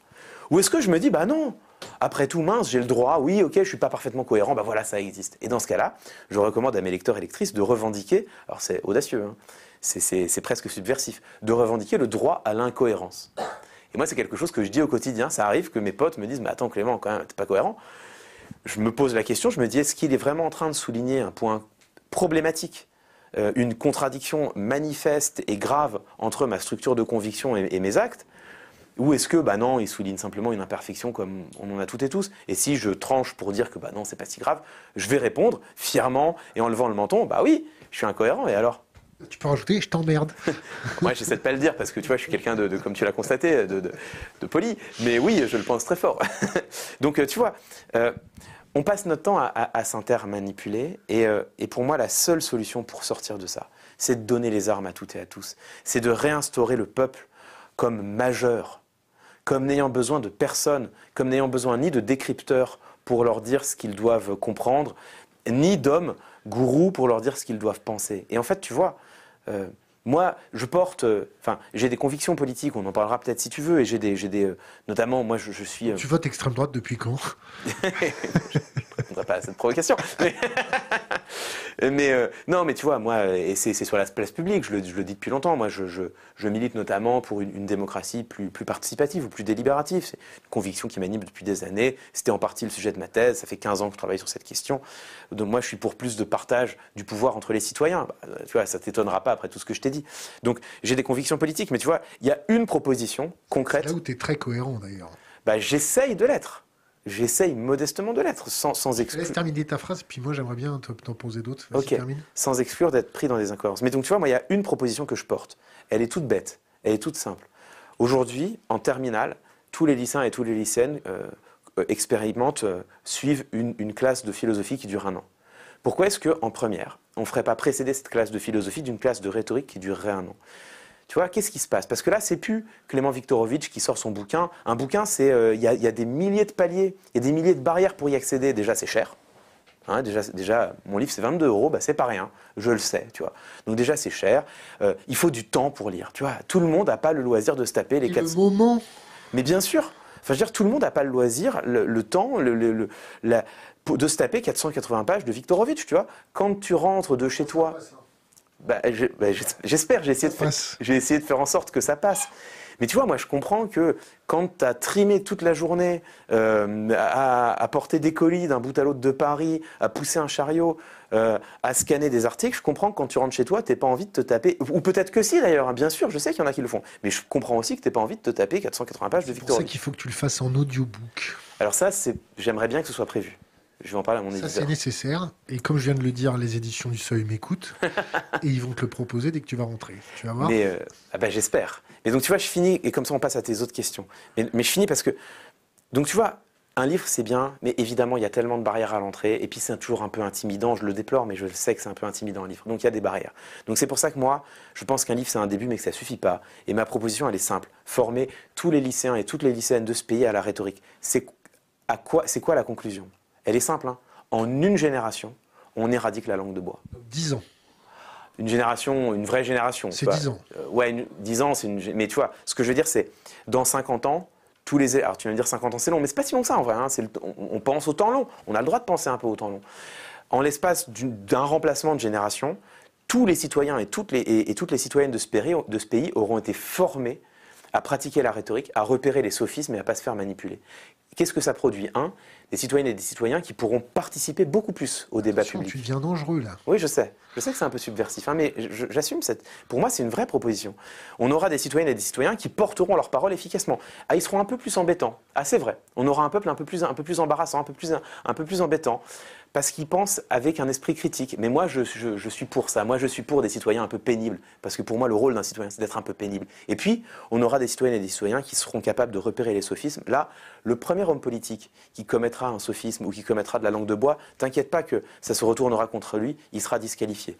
Il suffit de faire ça, c'est rien. Hein c'est rien. C'est une classe de rhétorique en première. On a su le faire avec la philosophie. Tu fais ça, en l'espace d'un renouvellement des générations, on, on crée, en tout cas je l'espère, un espace public plus démocratique, plus délibératif. Voilà la proposition que je porte modestement à mon échelle. Tu parlais de, conduite introspective. Mhm. Moi, je voudrais qu'on parle de résilience. Tu as, essayé d'en parler un peu dans ta dernière phrase, j'ai l'impression. Cette résilience face à... Ça va le micro? Ouais, ça va. Attends, je... Bah, quoi? Il nous reste un peu de... On est comme à la maison, hein, je replace ce gaffeur. Ah c'est normalement, il, ne laisse pas de colle. On a pris du cher. Eh, eh, revenons, revenons à nos boutons. Vas-y, la résilience. La résilience. Quand on a mangé, quand on a subi en tant que population les plus mégalos sélectionnés par notre système éducatif de réseau, eh, que les, les, ceux qui ont appris à mieux marcher sur la tête des autres, à mieux travestir la langue française pour pouvoir euh, intrigué et avancé pour le pognon, le prestige et je sais pas ce que tu as dit, euh, la, troisième. Et, le pouvoir. Et le pouvoir, merci. C'est le plus important pour eux, j'ai l'impression.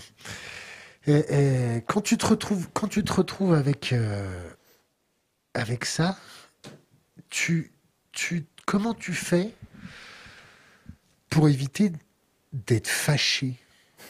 Parce que quand tu as compris que les discours qu'on t'a bercé avec ces discours depuis des décennies, tout parti politique confondu, journalistes compris, tu fais comment pour pas être fâché? Cette résilience apaisée, parce que j'en connais qui ont lu Arthur Schopenhauer, et pour être vulgaire et très trivial, qui ont compris qu'on se faisait baiser à longueur de journée par des putains de sculpteurs d'air chaud, des, des joueurs de pipeaux professionnels, derrière sans morale, sans honneur, sans rien du tout, ils deviennent fâchés en lisant Arthur Schopenhauer, parce qu'ils comprennent la pilule ou le suppositoire qu'ils ont pris pendant des décennies. Comment tu fais pour pas être fâché en ayant compris? Tu te dis, c'est en fait eux les miséreux, obligés de, de travestir notre si belle langue pour pouvoir nous embrumer, nous enfumer, ou est-ce que tu te dis, ok, maintenant j'ai compris leurs armes et je vais militariser ma façon d'interagir? Hmm. C'est drôle, euh, tu emploies le mot militariser. C'est vrai que le, ce qu'on a mis sur le bandeau du livre, c'est euh, la parole est une arme. Elle l'est. Elle l'est bien sûr parce qu'elle permet d'avoir un impact sur les personnes qui nous entourent. La propagande. Et voilà, et elle l'est parce que euh, nous, entre nos mains aux uns et aux autres, la parole est une arme gentille, encore que gentille au sens. Euh, gentille, non, je retire le mot, il n'est pas bon. Mais la parole est une arme qui s'exerce à une échelle relativement petite. On peut faire beaucoup de mal avec des mots, bien sûr. On peut faire du mal aux quelques personnes qui nous entourent. c'est et... Bob Marley, ça, non? Non Tu trouves que ça faisait un peu New Age? It, was, it, was, written. Okay? Did you know a pen is stronger than a knife? C'est vrai? Because it can kill it once and ah. it can kill it twice. Bah, tu vois, y a, y a, donc il faut évidemment que là, la parole, à notre échelle individuelle, les, les, mots, les mots peuvent faire beaucoup de mal. Mais ils font du mal à notre, autour de nous. Alors que placés entre les mains, on en parlait tout à l'heure, des responsables politiques, placés entre les mains des, des, des lobbyistes. Des lobbyistes, des lobbyistes, bien sûr, du marketing évidemment. Bon, là, tout d'un coup, c'est une arme qui s'exerce sur la société, sur la société. Et c'est au fond, pour filer la métaphore, un fusil pointé sur euh, l'assemblée des citoyens l'ensemble des citoyennes et des citoyens. Donc, Quand tu t'en rends compte que tu es en train de te faire braquer. Comment tu fais pour pas être fâché Ah voilà. Eh bien, déjà, j'interrogerai ta question elle-même.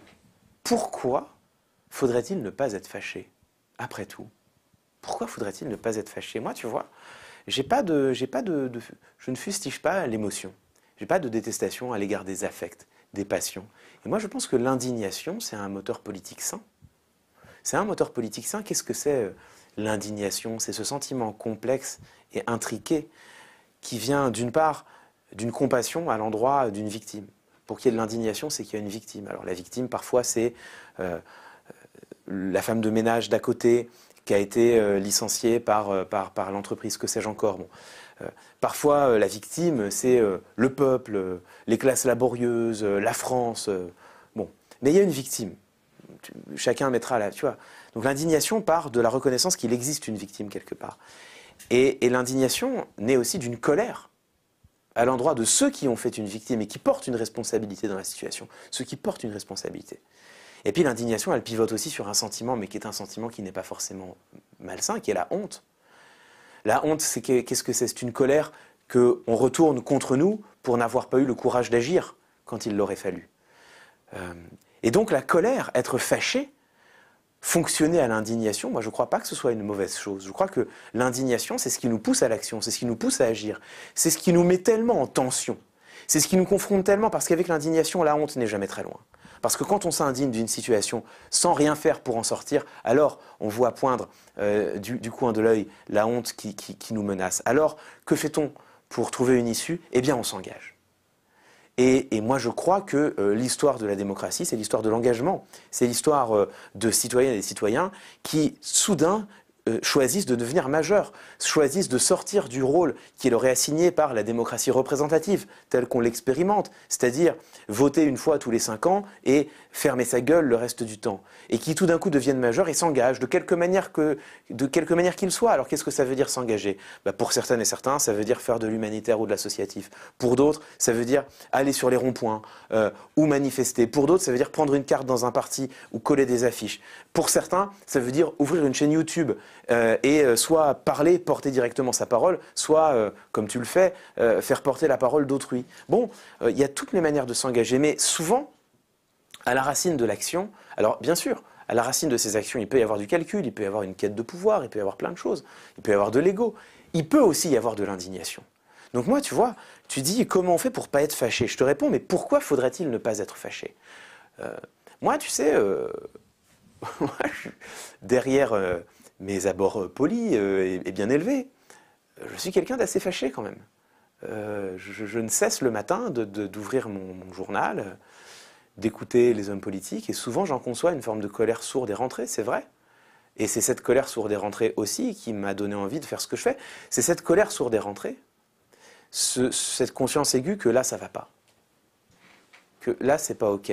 Que là, euh, non, quand même, manipuler ainsi les citoyens et s'en tirer, non. C'est cette colère qui a fait que, euh, effectivement, euh, j'ai toqué à la porte des médias, j'ai fait de la recherche, j'ai fait de l'enseignement, plutôt que d'aller toquer à la porte d'un cabinet de conseil ou de lobbying et de faire de l'argent, ou de m'engager auprès d'un élu dans l'ombre pour devenir padawan et espérer in fine aboutir au, pouvoir. c'est, voilà, moi, mon choix, il vient aussi d'une indignation, il vient aussi d'une colère qui faisait qu'à un moment donné, tu, t'engages. Et donc moi, je ne suis pas du tout dans... Tu sais, euh, euh, sur Internet, il y a beaucoup, je suis sûr que tu as déjà vu passer ça, il y, a, des choses qui circulent, c'est des listes de sophismes ou des listes de logical fallacies, comme on dit en anglais, d'arguments fallacieux. Et toujours, dans ces arguments fallacieux, il y a l'appel aux émotions. Et c'est vrai que moi-même, dans mes chroniques, euh, très souvent, je, fustige un orateur ou une oratrice politique pour avoir utilisé un surcroît d'émotions et avoir inondé le cerveau de ses auditeurs ou de ses auditrices et de nuire à leur esprit critique, à leur faculté. Et c'est vrai que ça a le don de m'agacer. Surtout quand cette émotion n'est pas à l'appui d'un argument de fond. Et encore pire, quand cette émotion ne pivote pas sur des éléments factuels. C'est-à-dire que, euh, tu vois, créer, euh, créer de la peur, mais en étant capable de montrer que cette peur, elle a des appuis scientifiques, factuels. Je prends l'exemple qu'on a tous en tête, le réchauffement climatique. Il y a un consensus aujourd'hui pour dire que si on ne se préoccupe pas très sérieusement de cette question, et quand je dis très sérieusement, c'est vraiment sérieusement, pas simplement en disant bon, on va faire des centrales nucléaires et puis tout va bien aller. Enfin, c'est peut-être un début, hein, pourquoi pas. Mais c'est mais je ne suis pas sûr que ça suffise. En tout cas, je n'ai pas l'impression que les experts disent que ça suffira. Bon, donc. Euh... Tu sais quoi, les experts, on, les reçoit, et les experts en off, ils sont encore plus tétanisés que ce qu'ils racontent. Ils se disent même, heureusement qu'on ne dit pas tout tout de suite, parce que sinon on provoquerait la panique. Ah, voilà. Ah, ça, c'est intéressant, tu vois. Parce que typiquement, c'est, alors ça, rhétoriquement, c'est très juste.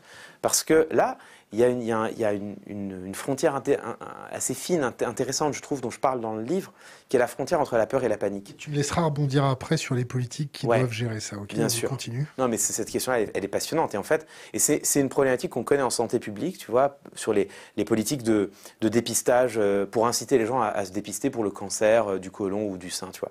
De la prostate. Ou de la prostate. Qu'est-ce qu'on utilise? On utilise une émotion qui est la peur. Parce qu'on sait que la peur, elle est motrice et que si on n'incite pas les gens à se dépister, ils le feront jamais. Mais il faut faire attention parce que si on déverse trop de peur, on plonge les gens dans la panique et la panique, elle n'est pas motrice, elle est inhibante. Euh, et donc là, les gens, au, contraire, ils sont tellement paniqués qu'ils bougent plus. Bon, le réchauffement climatique, euh, tu vois, euh, soulever la peur ce que fait une Greta Thunberg, par exemple, qui joue avec les peurs. Mais qui joue avec les peurs, pourquoi? Parce qu'il y a un consensus scientifique qui explique que si on ne se met pas en mouvement, là, on va aller dans le mur. Donc là, tu vois, on a pour moi une émotion, une utilisation rhétorique de l'émotion euh, qui se justifie, qui se, qui se discute en tout cas, mais qui se, justifie. Alors, évidemment, si cette peur est trop importante, on peut soit arriver à une situation où elle est contre-productive, soit au contraire, euh, euh, saturer le cerveau des, citoyens, et, là, on risque de les manipuler. Mais donc, moi, je ne je, suis pas d'accord, tout ça pour finir là-dessus, pour dire que l'émotion, elle est toujours manipulatoire, qu'elle est toujours fallacieuse, et que faire appel à ses émotions et penser le monde avec ses émotions, c'est toujours faire une entorse à la raison. Pas du tout. Moi, je crois qu'on a besoin de voir le monde avec nos émotions. Je crois que l'émotion, elle pousse à l'action, et que s'il faut un peu de colère et d'indignation pour que les citoyennes et les citoyens décident de s'engager, bah, je suis pas sûr que ce soit une mauvaise chose. Revenons, revenons euh, à l'impuissance politique. Aider de, de professionnels de la dialectique pour faire passer la pilule. Je te mets dans un cas de figure très éloigné de la réalité. Depuis les 50 dernières années, c'est la fête au village, on consomme tous, à gogo, de plus en plus, on est sur une fonction exponentielle, et c'est la fête au village. Nos politiques pullulent sur cette vague. Votez pour moi, ça ira mieux demain. Je suis le président du pouvoir d'achat. Mon ennemi, c'est la finance. Et on continue le délire. Est-ce qu'on ne fait pas appel à des gens comme toi? Parce qu'en fait, il n'y a plus rien derrière. Comme dirait Fillon, euh, je suis à la tête d'un pays en faillite. Peut-être le seul mot de vérité qu'il a dit. Est-ce qu'on ne fait pas appel aux, travestisseurs de langue française, aux, vaselines de pilules, pour uniquement faire maintenir un peu de calme le temps qu'on a mmh. Est-ce qu'en fait, ils ne sont pas nécessaires, ces gens-là mmh. on, les a, on les a laissés pendant 50 ans nous expliquer comment la vie était. Ils se sont plantés, mais ils ne veulent pas avouer que la partie est finie et qu'ils sont pourris. Et donc, on fait appel à ceux qui tchatchent pour nous faire accepter euh, l'inacceptable. Hmm. Est-ce qu'on n'est pas dans un scénario, en fait, on est déjà cuit Et que tous ces brasseurs de fumée, ces sculpteurs d'air chaud, c'est fait pour faire perdurer un rêve qui est devenu leur propre cauchemar Alors je vais te répondre de deux manières. Je vais d'abord répondre euh, honnêtement à ta question. J'espère bien. Euh, honnêtement, bien sûr, mais directement. Et puis ensuite, j'y répondrai d'une autre manière, un peu, un peu par la bande, si tu m'autorises. Mais je veux d'abord y répondre directement. Et, je vais le faire euh, en quittant un instant et en, l'assumant le, costume d'universitaire, d'analyste qui est le mien. Parce que tu m'invites à adresser une hypothèse. Évidemment, encore une fois, tu vois, c'est expérience de pensée. Oui, non, mais c'est ce que c'est ce que je te disais tout à l'heure, c'est que moi, je suis toujours très mal à l'aise quand il s'agit de prêter à, un interlocuteur ou, ou à, un acteur une intention que, je, que par définition je ne connais pas. Donc je, suis toujours très prudent avec ça. C'est pour ça que là, je, je vais quitter euh, un instant le costume d'analyste pour te faire part non pas de mon analyse, mais de mon émotion, mon sentiment. Je crains que tu aies raison.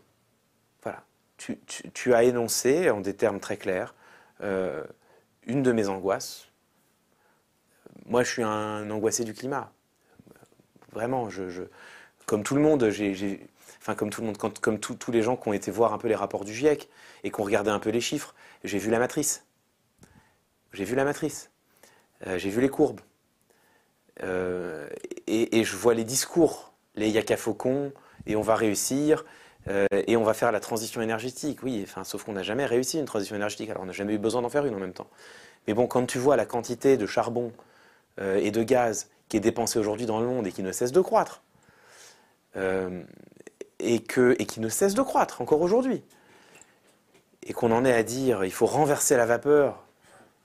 Je ne sais pas, je, vais te, confier mon angoisse. Je vais te confier mon angoisse, mais euh, j'ai posé la même question à, François-Marie Bréon, qui est climatologue, qui a été un, des auteurs du GIEC dans le précédent rapport et que j'avais reçu pour une émission dans Clic. Et il me disait il faudrait, pour qu'on s'en sorte, que euh, là maintenant, on arrête de prospecter. Qu'on arrête de prospecter, qu'éventuellement on fort. Euh, bon, les puits, les puits qui existent, de toute manière, on va, on va les exploiter, mais surtout, pas de nouvelles prospections. Et on considère qu'il y a une quantité de pétrole qui est finie et de gaz, c'est celle qu'on est déjà en train d'exploiter et qu'après, terminé. Il, me dit ça, il me dit voilà ce qu'il faudrait faire. Et je lui, pose, la même question que tu me poses. Je lui dis est-ce que tu penses qu'on va réussir? Il a laissé un silence, il m'a répondu euh, écoute, euh, non, moi je crois qu'on en extraira jusqu'à la dernière goutte. Et lui, comme moi, savait exactement ce que ça voulait dire extraire le pétrole jusqu'à la dernière goutte, ça veut tout simplement dire euh, détruire la, enfin pas détruire la planète, parce que la planète va survivre, il n'y a pas de problème, mais détruire nos conditions d'habitabilité dans cette planète. Donc euh, moi, ce que, oui, c'est mon angoisse. Mon angoisse, c'est que euh, je, vais la formuler comme ça, mais encore une fois, là, je fais, fais part vraiment d'une émotion. Donc elle, vaut, là, ce que je te dis, ça ça vaut pas plus que ce que toi tu penses ou ce que n'importe qui pense. Hein, vraiment, je te fais juste part de mon angoisse. Mon angoisse, c'est celle-là, c'est que les hommes et les femmes politiques euh, aient fait le constat de leur impuissance, aient fait le constat qu'aujourd'hui, euh, dans la marche euh, économique du monde, le poids des États est de toute façon infime par rapport à des, à des pressions qui, sont bien supérieures. industrielles. Qui sont voilà, celles du marché, des, des puissances économiques, industrielles, numériques et que bon, bah, euh, on n'y arrivera pas. Et qu'on n'y arrivera pas, et que, ayant conscience qu'on n'y arrivera pas, on va essayer de vivre le mieux possible dans le temps qui nous reste. Et donc, on va jouer du pipeau. Voilà. Ça, c'est mon angoisse. Je, crains que tu aies raison. Euh, mais, mais bon, euh, mais en même temps, en même temps, si, tu vois, c'est ce que je te disais tout à l'heure de, de l'émotion. L'émotion, elle est positive quand, quand elle nous pousse à l'action, quand la peur ou l'indignation nous pousse à l'action. Mais quand euh, la peur nous paralyse, elle nous pousse à l'inaction. Et moi, je me refuse de considérer que tout est foutu. Parce que si je considère que tout est foutu, alors effectivement, je ne fais pas du tout, du tout ce que je suis en train de faire en ce moment. Je passe pas euh, six ans de ma vie, enfin, six ans, j'exagère. Mon, livre, c'est 15 ans de travail, 6 ans de réflexion, et c'est un an et demi de rédaction à faire que ça.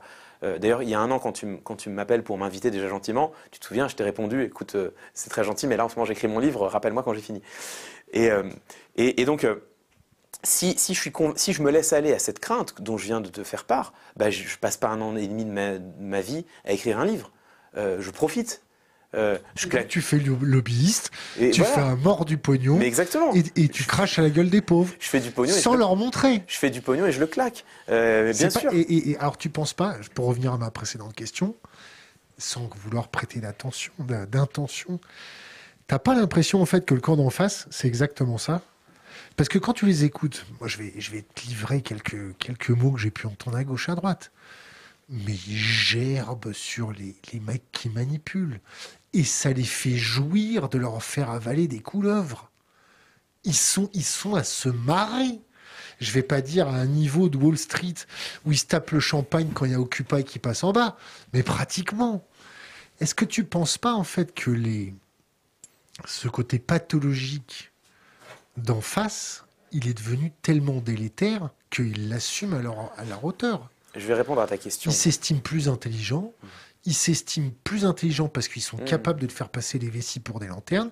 Ils sont tout à fait au courant qu'on va dans le mur et ils ont décidé de faire bamboche.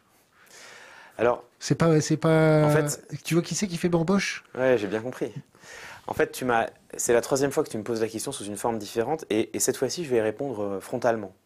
Mais parce que, tu vois, en, en échangeant avec toi et en réfléchissant, c'est une question que je m'étais jamais posée. Et donc là, je, je- maintenant, je sais comment y répondre. Euh, et, et ma réponse va peut-être te surprendre. Je ne peux pas me résoudre à penser. résigner ou te résoudre? Me rés... Je sais pas, je suis même pas sûr de bien, de bien identifier la, la- la nuance entre les deux verbes, d'ailleurs, au moment où on parle. Mais je peux pas me résoudre ou me résigner, je sais pas, je sais pas, tu vois. C'est une bonne question. Je peux pas me résoudre à, à penser euh, ce que tu énonces. Parce que, euh, parce que, parce que si Tu serais obligé de prendre des, des mesures plus. Absolument. Absolument. Si, si je, me, si je me résous à, à croire à un tel cynisme, alors, euh, alors effectivement, euh, al- alors, alors, euh, ce que je, alors je ne fais pas la bonne chose. Si véritablement je me résous à penser qu'il y a un tel cynisme, et, et peut-être as-tu raison, mais si, si j'accepte, et moi j'en sais rien, je ne les connais pas les mecs, tu vois, ce que je te disais, j'évolue pas dans ces cercles. Mais si effectivement je me résous à penser ça, alors ce qu'il faut faire, ce que je fais, c'est pas, c'est pas euh, faire des chroniques et, écrire des livres, c'est, rentrer dans un militantisme beaucoup plus dur, pour utiliser un euphémisme. Euh, moi, je, donc moi non, en fait, je, mais peut-être ai-je tort, hein, peut-être ai-je tort, mais je, je crois en une forme de sincérité. Moi, je pense que euh, véritablement, le, le- en l'occurrence, ce- les, les hommes et les femmes politiques qui sont ou ont été au pouvoir, euh, qui en fait souscrivent toutes et tous à une forme d'idéologie plus ou moins commune, que moi j'appelle libérale. Euh, on peut en débattre avec, avec des nuances, bien sûr, évidemment. Le, le quinquennat Sarkozy, c'est pas exactement le quinquennat Hollande, bien sûr, il y a- il y, a des nuances. Bon. Ah, Une blague que tu es en train de faire. non, mais on, on peut en débattre, tu vois. T'en as un qui allège euh, l'impôt sur la, la fortune, l'autre qui le remet. Bon, alors tu vas me dire c'est des virgules. Je suis prêt à concéder que c'est des virgules. Mais en tout cas, ce que je constate, euh, commençons par la fin. C'est pas la peine de débattre de Hollande et Sarkozy, tu vois. Commençons par la fin. Je constate qu'aujourd'hui, on a dans le même gouvernement, et ils cohabitent euh, tout à fait sereinement, euh, Jean-Yves Le Drian et Bruno Le Maire. Même Jean-Yves Le Drian et- Gérald Darmanin il y a quelques années, ces deux-là, on les aurait invités dans une soirée politique euh, sur France 2 à 20h50. Ils auraient pu s'affronter vigoureusement et vivement dans un débat. Et aujourd'hui, ils appliquent la même politique. En tout cas, ils ont trouvé un consensus commun. Donc, euh, admettons, ce- ce- admettons cette approximation. Certains considéreront que c'est une approximation, mais les hommes et les femmes politiques, depuis maintenant une quarantaine d'années, souscrivent à un- une idéologie économique que moi j'appelle par facilité le libéralisme. On peut débattre du terme. Certains diront que c'est pas du vrai libéralisme, d'autres diront que c'est du néolibéralisme. Bon, appelons ça mettons-nous d'accord pour mettre ça dans une case qu'on va appeler libéralisme. Euh, et moi, je crois qu'ils croient en ce qu'ils disent. Je crois qu'ils sont convaincus en la force régulatrice du marché. Je crois qu'ils sont convaincus, qu'ils sont convaincus que euh, c'est en euh, redonnant du pouvoir à l'économie que ça ira mieux. Et je suis obligé de, de- de partir de ce présupposé-là, parce que, comme je te le disais, si je pars du présupposé qu'il n'y a pas de l'honnêteté, mais qu'il y a de la malignité, de la malice, je ne sais pas si malignité, le mot est français, j'ai une petite hésitation, mais si je pars du présupposé qu'il y a de la malice, Ouais, tu peux dire pourri jusqu'à la moelle, ça marche aussi. hein. c'est ton terme, je te le laisse, mais euh, effectivement, bon. Mais si je pars du principe qu'il y a vraiment de la malice et, et- et du cynisme dans leur posture et qu'ils savent exactement euh, que, euh, pour reprendre la métaphore d'Orelsan, on est en train de se battre pour, être à l'avant d'un avion qui va droit vers le crash, et qui ne font rien, alors à, quoi bon faire des chroniques sur France Info, tu vois? Te pouvoir, et moi je répondrai, Parce que tu peux te regarder dans le miroir. Parce que jusqu'au bout, tu essaieras d'aider ton prochain. Bah, moi, je, je, je, je crois, ouais, je crois en cela. Et tu vois, euh, je, je- alors ça, ça va paraître, là, là, ça va presque paraître une grossièreté euh, ce que je vais dire, étant donné l'état du débat public Tu actuel. être obligé d'en dire une plus grosse derrière pour te couvrir. Ouais, mais tu vas voir, ma grossièreté à moi, ça, ça reste des grossièretés polies, hein, tu vois, pour faire un oxymore. Mais moi, je, je crois en la vertu du débat démocratique actuel, qui a lieu là aujourd'hui, là, de ce débat présidentiel. Et oui, oui, tu l'as lu en combien de volumes? En, en 10 ou en Voilà, 15 volumes? Voilà. Je vais t'expliquer pourquoi. Il y a Oui, oui, fait ses courses, Oui, oui, fait Et de là, il y a oui, oui, fait une élection présidentielle, c'est ça? Ouais. Je t'avais prévenu que j'allais dire une grossièreté. Hein, tu vois, Ah, donc c'est ça- très- c'est- oui, oui, c'est très. T'as vu, hein, je peux être, je peux être sacrément, je peux être sacrément provocateur quand je veux. Euh, mais pourquoi je dis ça?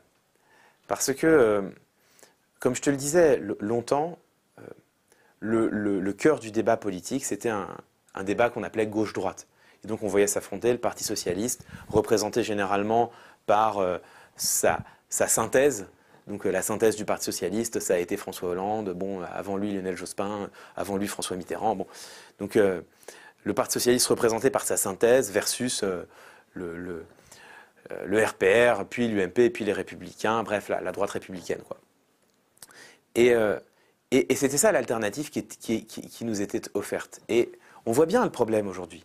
Le problème, c'est que nous avions des, hommes et des femmes politiques qui mettaient en scène pendant les élections, et j'utilise le mot mettre en scène à dessein, hein, qui mettaient en scène un conflit paroxystique de valeurs, et qui nous expliquaient que, attention, il était urgent d'aller voter parce que là, euh, alors, la droite était capable de dire, attention, euh, enfin, si vous votez Hollande, ça va être, alors non pas les chars russes dans Paris, mais bon, on nous expliquait que, euh, je ne sais plus qui avait dit, mais souvenons-nous quand même, que l'élection de François Hollande aurait les conséquences économiques d'une guerre. Fin de citation. Ils ont fait la même chose avec Mitterrand.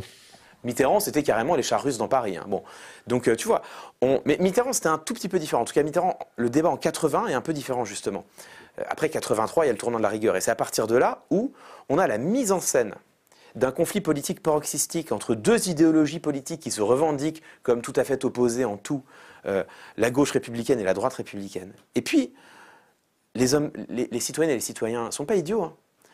Euh, se sont bien rendus compte que, euh, au gré de ce qu'on appelle en sciences politiques l'hyperalternance, parce qu'en fait, quand tu reprends, euh, tu vois, en, France, depuis euh, 83, euh, il- on a, les, Français ont systématiquement sorti les sortants. C'est-à-dire, tu peux refaire l'historique. Euh, 83, donc on a un gouvernement socialiste. 85, victoire de Chirac, cohabitation. 88, défaite, enfin 86, cohabitation. 88, défaite de Chirac, Mitterrand revient au pouvoir. 93, défaite de Mitterrand, Balladur arrive au pouvoir. 95, Balladur est sorti, c'est Chirac. Bon, ok, c'est la continuité. Mais 97, Chirac est sorti, c'est Jospin qui arrive au pouvoir. 2002, Jospin est sorti, c'est Chirac qui arrive au pouvoir. Et puis derrière, on a effectivement 2007, Sarkozy qui est élu sur un programme de rupture. Bon, là, on a la seule con- continuité qu'on peut voir. Et puis ensuite, 2012, euh, 2012, François Hollande est élu, euh, Sarkozy sort. 2017, euh, Hollande ne peut même pas se représenter. Emmanuel Macron est élu. Bon, on a constamment sorti les sortants. Euh, C'est ce que, en sciences politiques, on appelle l'hyperalternance. Et en fait, ce qui est très intéressant, c'est de remarquer que, en dépit d'une hyperalternance, en dépit du fait que les hommes et les femmes politiques n'ont cessé de se succéder et qu'en fait, il y a une véritable instabilité gouvernementale en France. C'est drôle parce que tu vois, on fustige la quatrième Ré- République en disant la quatrième, c'était le siège de l'instabilité, ce qui est vrai. Euh, enfin, la, la République de l'instabilité, ce qui est vrai. Mais quand tu regardes la stabilité politique allemande, tu vois, avec une Angela Merkel qui traverse complètement euh, tout, tout le début du XXIe siècle. Et que tu compares ça avec l'instabilité. dire ça avec Poutine, pareil. Hein. Alors Poutine, bah, Poutine encore plus. Bon, même si le, le- c'est pas le même temps qu'Angela Merkel. c'est si, pas le même ton et puis c'est pas les- pas exactement les mêmes élections non plus. C'est pas la même ver- la- la- enfin de ce que j'en sais, de ce que j'en comprends, hein, c'est pas exactement la même vision du pluralisme. Mais bon, effectivement, Poutine, c'est des problèmes, continue pas comme ça. hein. c'est vrai, Ah, c'est possible. Bon, en tout cas, euh, c'est euh, Angela Merkel, tu vois, là, il- là, y a une vraie continuité euh, du pouvoir. Alors qu'en France, on a une hyper-alternance. Et ce qui est tout à fait frappant, et je crois que les citoyennes et les citoyens ont fini par s'en rendre compte, c'est que, en dépit de cette hyper-alternance, et en dépit d'hommes politiques qui ont été élus en expliquant qu'il fallait absolument élire l'al- l'alternative parce que le gouvernement précédent c'était une catastrophe, il y a une remarquable stabilité des politiques publiques au fond. C'est-à-dire que, euh, euh, oui, il y a des évolutions, on change la virgule, on met un peu moins d'ISF, un peu plus d'ISF, on le supprime, on le remet. Euh, mais au fond, les politiques publiques sont restées relativement stables. Je laisse de côté toutes les questions sociétales, où là, il y a vraiment eu des avancées, on est d'accord.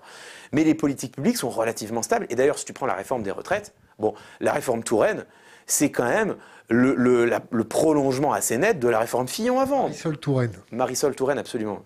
Donc, il y a une vraie continuité des politiques publiques et ça aboutit. Alors même que en dépit, euh, à côté de cette continuité des politiques publiques, il y avait la mise en scène, encore une fois, d'un conflit paroxystique à chaque élection.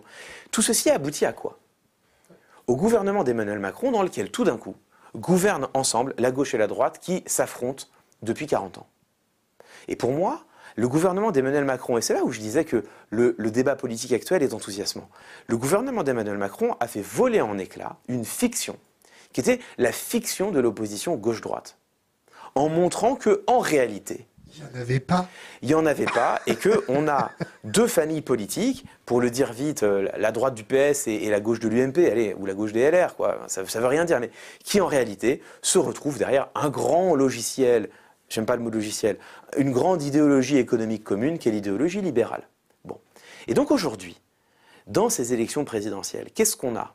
En dépit de, de, plein de critiques à adresser au débat public euh, qui, par certains endroits, est, est effectivement nauséabond. Mais euh, on a dans le débat public un candidat qui va se un président qui va se représenter, Emmanuel Macron. Attends, attends, t'es sûr de ça? Non, j'ai pas d'infos, mais bon. Euh... parce que nous, on a fait les paris contre. C'est vrai? Nous, nous, pour nous, il va jamais vouloir laisser son, mot dans son nom dans l'histoire comme celui qui va se faire ravager par la colère des Français. Ah ouais Ah bah tu vois. Euh, alors moi, il y a, Il est un peu trop mégalo dans ses discours pour pouvoir vouloir laisser son nom dans l'histoire comme ça. Alors, Vaut mieux qu'il se présente pas parce que sinon on va, on, va être obligé de payer des caisses de bière. Écoute, il faut, il, faut, il faut que je te confesse quelque chose, que je te confie quelque chose. Euh, je ne suis pas là pour recevoir ta confession. Ma confession, absolument. Donc je, vais te le confier plutôt. Euh, je ne sais pas si je suis un bon analyste politique. Certains diront oui, d'autres diront non. Ce qui est sûr, c'est que je suis un très très mauvais pronostiqueur politique. Moi, je me gaufre systématiquement dans mes pronostics. C'est pour ça que j'en fais pas. Donc c'est vrai que moi, je, je suis... travailler chez Quotidien. Euh, bah, c'est, écoute, peut-être. En tout, gratuite. oui, c'est ça. En tout cas, ce qui est sûr, c'est que bon, c'est, vraiment c'est légendaire. Hein. Je me trompe à chaque fois que j'essaye de faire un pronostic, donc j'en fais plus. Euh, mais si ce n'est, tu vois, si ce n'est Emmanuel Macron, ce sera donc son frère. Ok? Edouard Philippe. Pourquoi pas? Donc, nous aurons un candidat de la Macronie. Nous aurons un candidat de la Macronie, nous aurons un candidat de cette grande famille libérale centriste ou centrale, euh, en tout cas elle cherche à se présenter comme telle, euh, qui aujourd'hui est au pouvoir. Et qu'est-ce qu'on aura à côté? On aura, pour le dire vite, une gauche et une droite, même si ça ne veut plus dire grand-chose, qui aujourd'hui sont une véritable alternative. C'est-à-dire que si tu prends à droite, on a un bloc souverainiste, alors qu'il est en train de se, diviser, mais qui au fond souscrit à peu près à la, même idéologie. Alors tu l'appelles idéologie souverainiste, nationaliste, patriote, chacun mettra le, mot qui lui convient, mais dont on voit bien que là, il y a une proposition politique qui est une véritable alternative centrée sur le repli sur soi, la fermeture des frontières et le protectionnisme, le protectionnisme et l'identification de l'immigration comme la principale menace et le principal problème. Bon, pourquoi pas? Pourquoi pas? Et puis, à gauche, on a une véritable alternative politique, euh, une alternative euh, écologiste avec des nuances euh, écologistes redistributives pour Yannick Jadot et écologistes anticapitalistes plutôt pour, pour Jean-Luc Mélenchon. Mais quoi qu'il arrive, là on a une, une, vraie proposition, une vraie alternative centrée sur une idéologie tout à fait différente, qui n'est pas libérale, ou qui du moins veut, veut sortir à minima largement du, carcan libéral tel qu'il s'exerce aujourd'hui. Et moi, je trouve que ce débat entre trois idéologies, euh, libérales, écologistes et souverainistes, je trouve que ce débat, il est sain. Que là, les Françaises et les Français se voient offrir une véritable alternative, un véritable débat. choix. Il n'y a pas de débat. Pourquoi pas bah, Nous, quand on les regarde, c'est les pieds nickelés à gauche, à droite, comme au centre. Il n'y a pas de débat. Parce que. C'est les pieds nickelés. Les, gars, tu les prends plus d'une heure et demie, euh, ça commence à tout sauter un minimum. Alors, c'est bien que tu dis que le débat est sain, mais je me fais l'avocat du diable. Hum les militants d'ultra-gauche sont les dignes représentants des militants ultra-droite, c'est-à-dire qu'ils font fonctionner leur, petite épicerie de militants à, jouer le plus indigné possible et à se, mettre sur, la gueule toute la journée. Donc ils font monter les uns, ils font monter les autres, ils, se font une, une émulation. ceux au centre en profitent en disant regardez à gauche, regardez à droite, ils, ne sont pas capables de, s'entendre, c'est des violents, ainsi de suite. Mais l'électeur lambda qui veut faire fonctionner son école, ses services publics et avoir un, temps soit peu un avenir pour ses enfants, il se retrouve pas en face avec ces trois idéologies. Mmh. Il s'y reconnaît plus. Pourquoi? Il y, a tellement d'abstention On voit les mecs de droite, les mecs de gauche, les mecs du centre en train de pleurer. Oh, on comprend pas, les Français, ils vont pas voter. Euh. Je suis désolé, je caricature. Non, mais en fait. Mais la proposition politique, c'est néo. J'ai compris. Euh, pour moi, il faut savoir où on situe notre débat. Euh, toi, tu situes, dans, dans, ce que tu viens de dire, tu situes en partie au moins le débat à l'échelle des individus. Et à t'entendre, j'entends, tu m'arrêtes si, je caricature ton, propos, j'entends que tu considères, non, mais c'est pour ça que tu m'arrêtes si, je, si je m'égare, mais j'entends que tu considères qu'une partie des individus n'ont pas la, valeur nécessaire, ou la sincérité. je me suis mal exprimé. Je pense que la, on a les politiques qu'on mérite, sauf que les politiques qu'on a, ils ne nous méritent pas. Moi, je répondrais, en tout cas en me, me situant justement du point de vue des idéologies. Et c'est intéressant que tu prennes l'exemple de l'école, tu vois. Euh, parce que, au fond, tu dis, les citoyennes et les citoyens, ils veulent savoir qu'est-ce qu'on va faire pour l'école. Mais en fait, la définition d'une idéologie, c'est de permettre la montée en généralité. C'est de permettre d'expliquer aux hommes et aux femmes que le problème de l'école ne concerne pas que l'école, et que le problème de l'école engage en réalité des choix beaucoup plus profonds et des problématiques et des enjeux beaucoup plus profonds dans la société. Et c'est là où, encore une fois, on est dans un véritable débat. Tu, écoutes euh, Éric Zemmour dans sa déclaration de candidature hier. Tu l'as écouté? Oui, bien sûr. Et, on reviériera sur les violons et la musique classique. Si tu veux, euh, le deuxième mouvement de la septième de Beethoven, si tu veux, c'est hyper intéressant. Et euh, Éric Zemmour, il explique, il le dit d'ailleurs dans son, dans, son, dans son clip de campagne, et il l'a dit à de multiples reprises, que pour lui, le, le principal problème de l'école, problème qui menace l'école, c'est les pédagogistes, euh, il le dit comme ça, hein, les pédagogistes, le lobby LGBT, la théorie du genre, l'islamo-gauchisme et euh, l'immigration qui euh, sature nos services publics. Bon, bah voilà, donc lui, tu vois, que.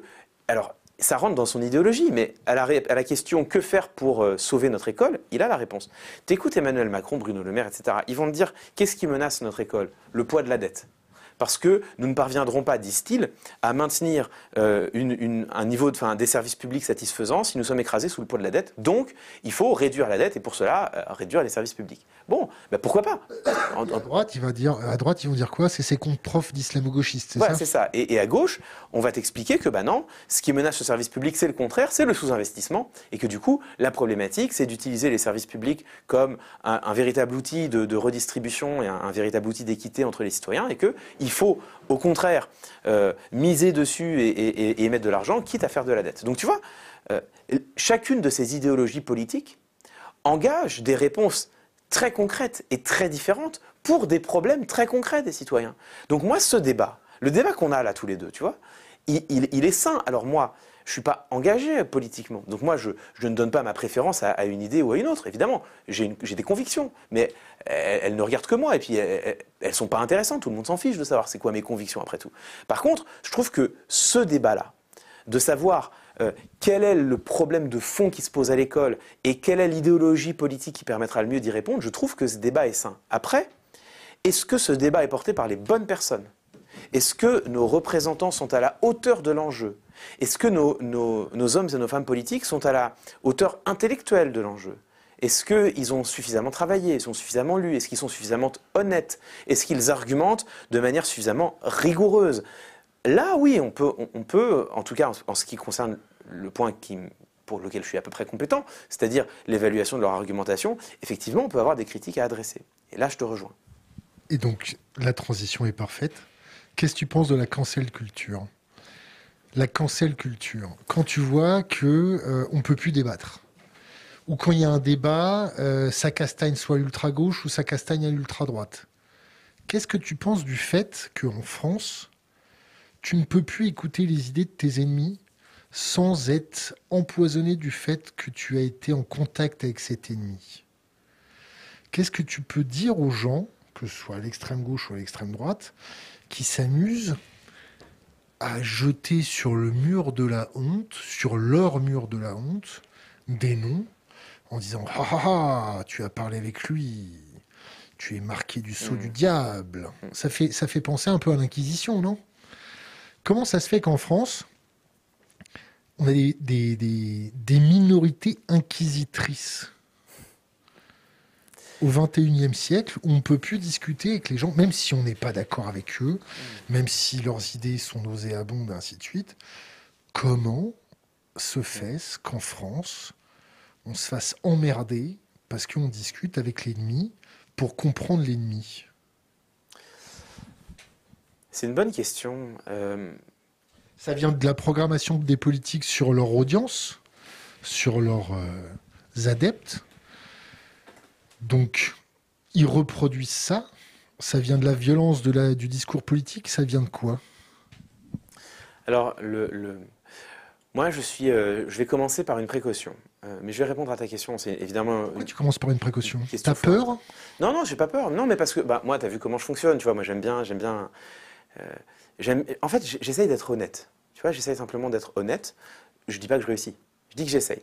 J'essaye d'être honnête et de, confesser, euh, t'aimes pas le mot confesser, mais de d'indiquer mes limites quand elles existent. Donc moi, j'ai une, c'est pas une limite, c'est plus une réserve à l'égard du mot de cancel culture. Parce que tu sais, le, un, ça fait partie d'un de ces mots, ça fait partie de ces mots qui sont beaucoup utilisés et dont je trouve.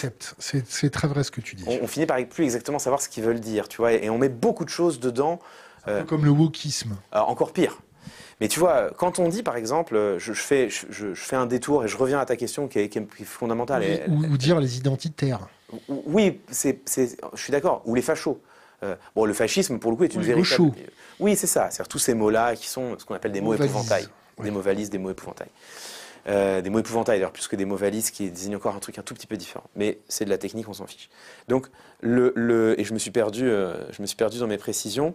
Oui, la cancel culture. Tu vois, par exemple, le débat qu'on a actuellement sur les statuts. Certains disent Ah, c'est de la cancel culture. On veut retirer les statuts de Colbert, c'est de la cancel culture. Ah non, mes amis. Ah ben non, moi je ne suis pas d'accord pour appeler ça de la cancel culture.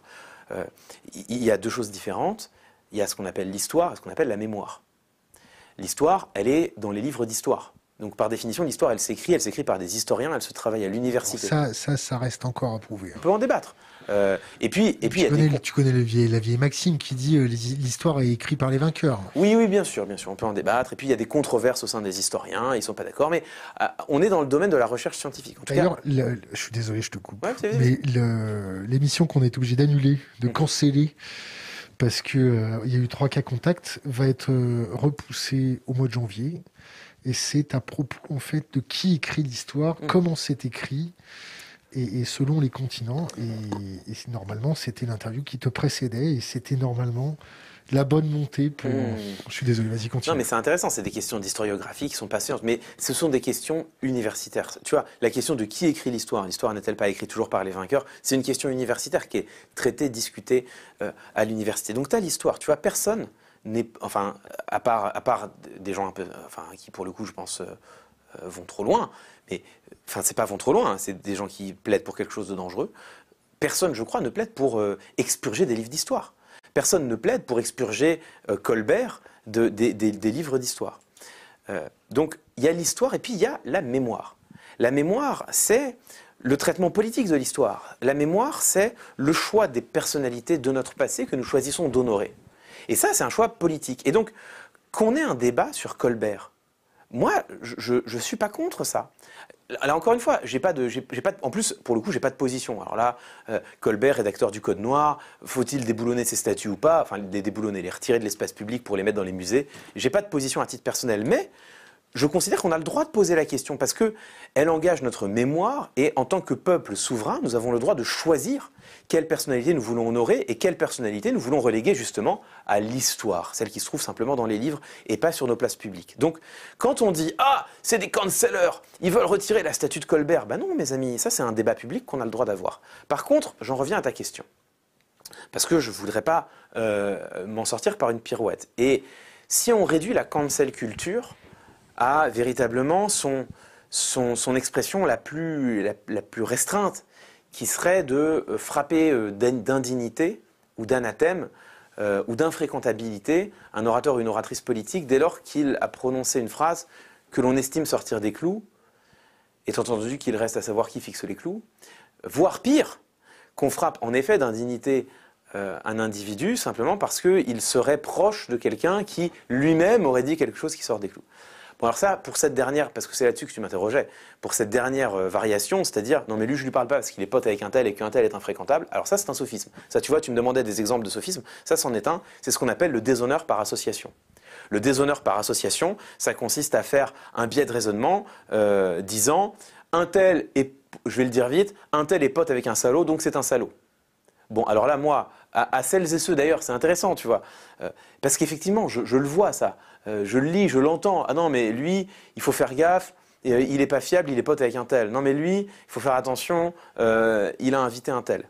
Bon, peut, être on, a le droit de se poser des questions, on peut toujours réfléchir sur les uns et les autres. Mais attention quand même, les cancelleurs d'aujourd'hui peuvent être les cancellés de demain. Et qui peut dire, qui peut dire que dans son cercle amical, dans son cercle de relations, il n'est pas une personne avec lequel, euh, enfin, dont, il ne partage pas les opinions, voire même dont il trouve que les opinions ne sont pas recommandables. Qui peut le dire? Moi, je ne peux pas le dire. Hein.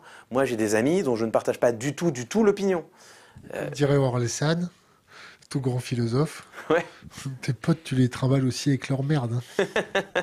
bah voilà, c'est exactement ça. Exactement ça. Euh, tu, tu, euh, je sais plus quelle est sa, quelle est sa, punchline, mais c'est quelque chose comme ça. Tu veux, tu veux tes potes acceptent les emmerdes avec, avec acceptent leurs emmerdes avec. Donc, euh, donc effectivement, le déshonneur par association, qui consiste à, à vraiment frapper d'indignité des individus parce qu'ils ont dans leur relation quelqu'un que l'on considère comme infréquentable, je pense que c'est problématique. C'est même littéralement sophistique.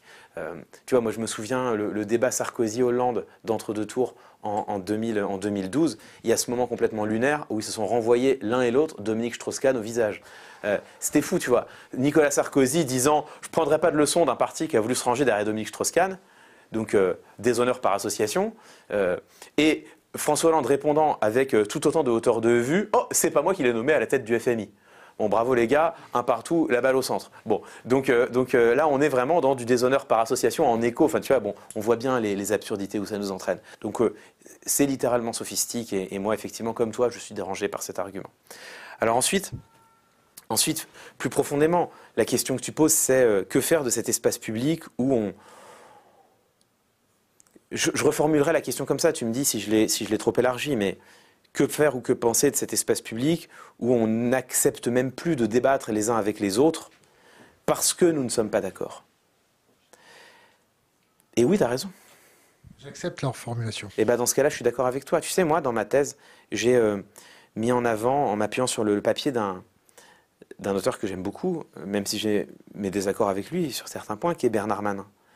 Tu vois, Bernard Manin, on le cite beaucoup, c'est l'auteur des Principes du gouvernement représentatif, quoi, qui est le livre dans lequel il, cite cette phrase qu'il explicite tout au long du livre. Le régime dans lequel nous vivons et qu'il choisit d'appeler gouvernement représentatif a une composante démocratique et une composante aristocratique. évidemment, une pensée révolutionnaire pour, euh, pour bien des, lecteurs et lectrices, et ça a été mon cas quand j'ai découvert ça euh, à Sciences Po, hein, comme jeune étudiant. Moi, quand on m'a expliqué que le régime dans lequel on vivait avait une composante aristocratique, bah, j'ai immédiatement compris que j'étais pas d'accord avec ça, et ça m'a très, fortement marqué. Et ça a influencé beaucoup aussi bah, ce que je fais aujourd'hui si je veux partager la rhétorique au plus grand nombre, c'est justement pour essayer de lutter contre cette composante aristocratique de notre, gouvernement. Euh, et il y a un deuxième papier de, Bernard Manin qui est passé beaucoup plus inaperçu, alors que pour moi, il est, il est décisif sur le plan de la recherche, où il insiste sur l'importance du contradictoire. Et Bernard Manin nous explique que, euh, au fond, dans, euh, dans cet espace public où chacun et chacune, on est victime du biais de confirmation. Qu'est-ce que c'est le biais de confirmation? C'est un, biais cognitif qui est vraiment mis en évidence depuis très longtemps par la recherche en, psychologie cognitive. C'est l'idée que euh, les uns, les, les, unes et les autres, en tant qu'individus, on cherche à être d'accord avec nous-mêmes.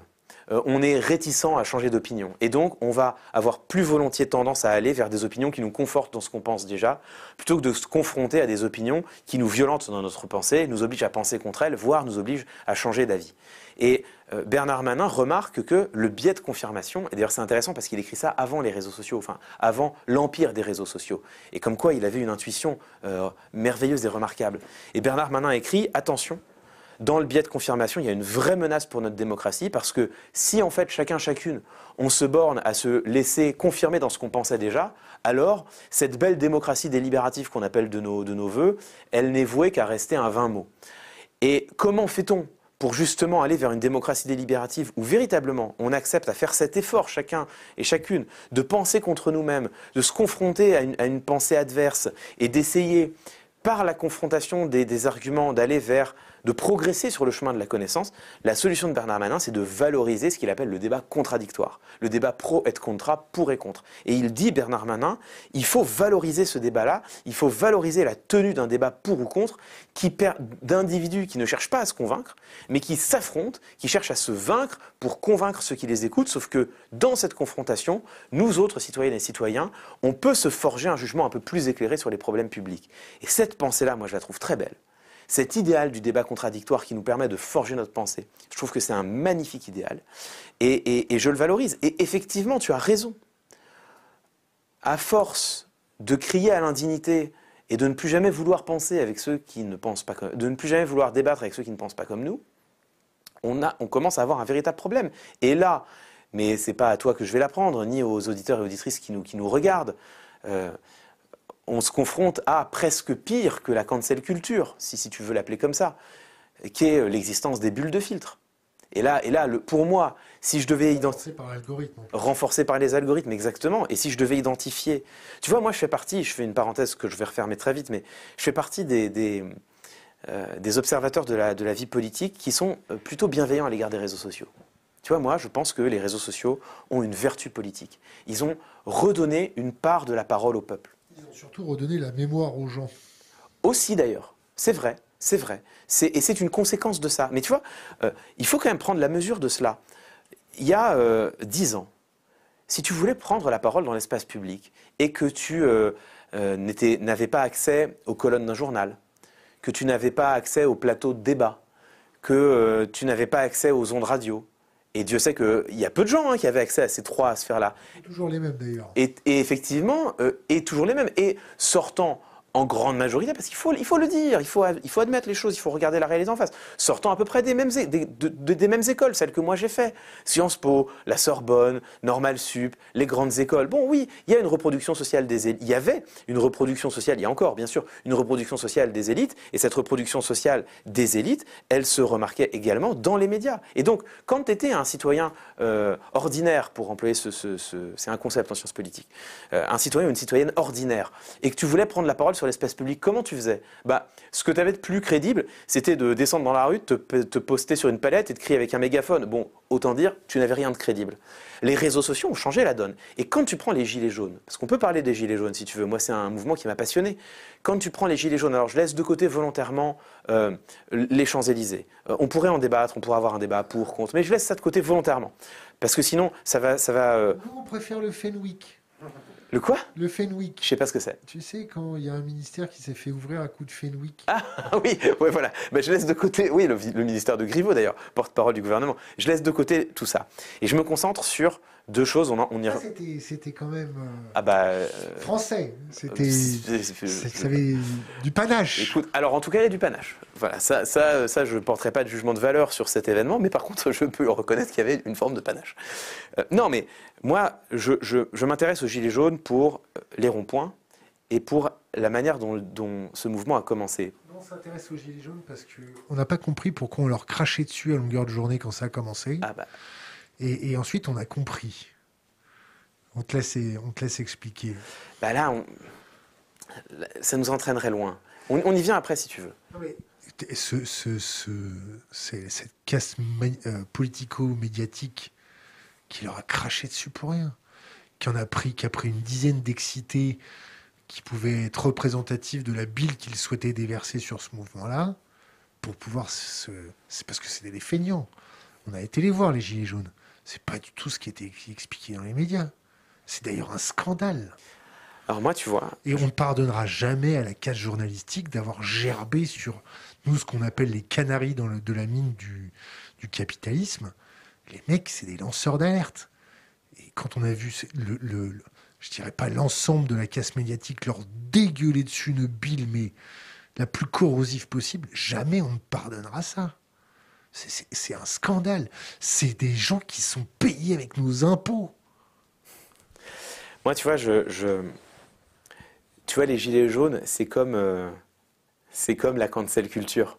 Le problème des Gilets jaunes, c'est que c'était un, mouvement, c'est encore, hein, diront certains. Et l'effet de manche. Vas-y, continue. C'est un, mouvement euh, euh, très composite avec beaucoup de choses dedans. Mais, mais je, vais, je vais te rejoindre sur un point, et où on se rejoint parfaitement. Euh, c'est pour ça que moi, j'aime les gilets jaunes, j'ai toujours du mal à prendre position. Mais il y a une chose sur laquelle je ne suis pas réticent à prendre position, c'est ce qui s'est passé sur les ronds-points.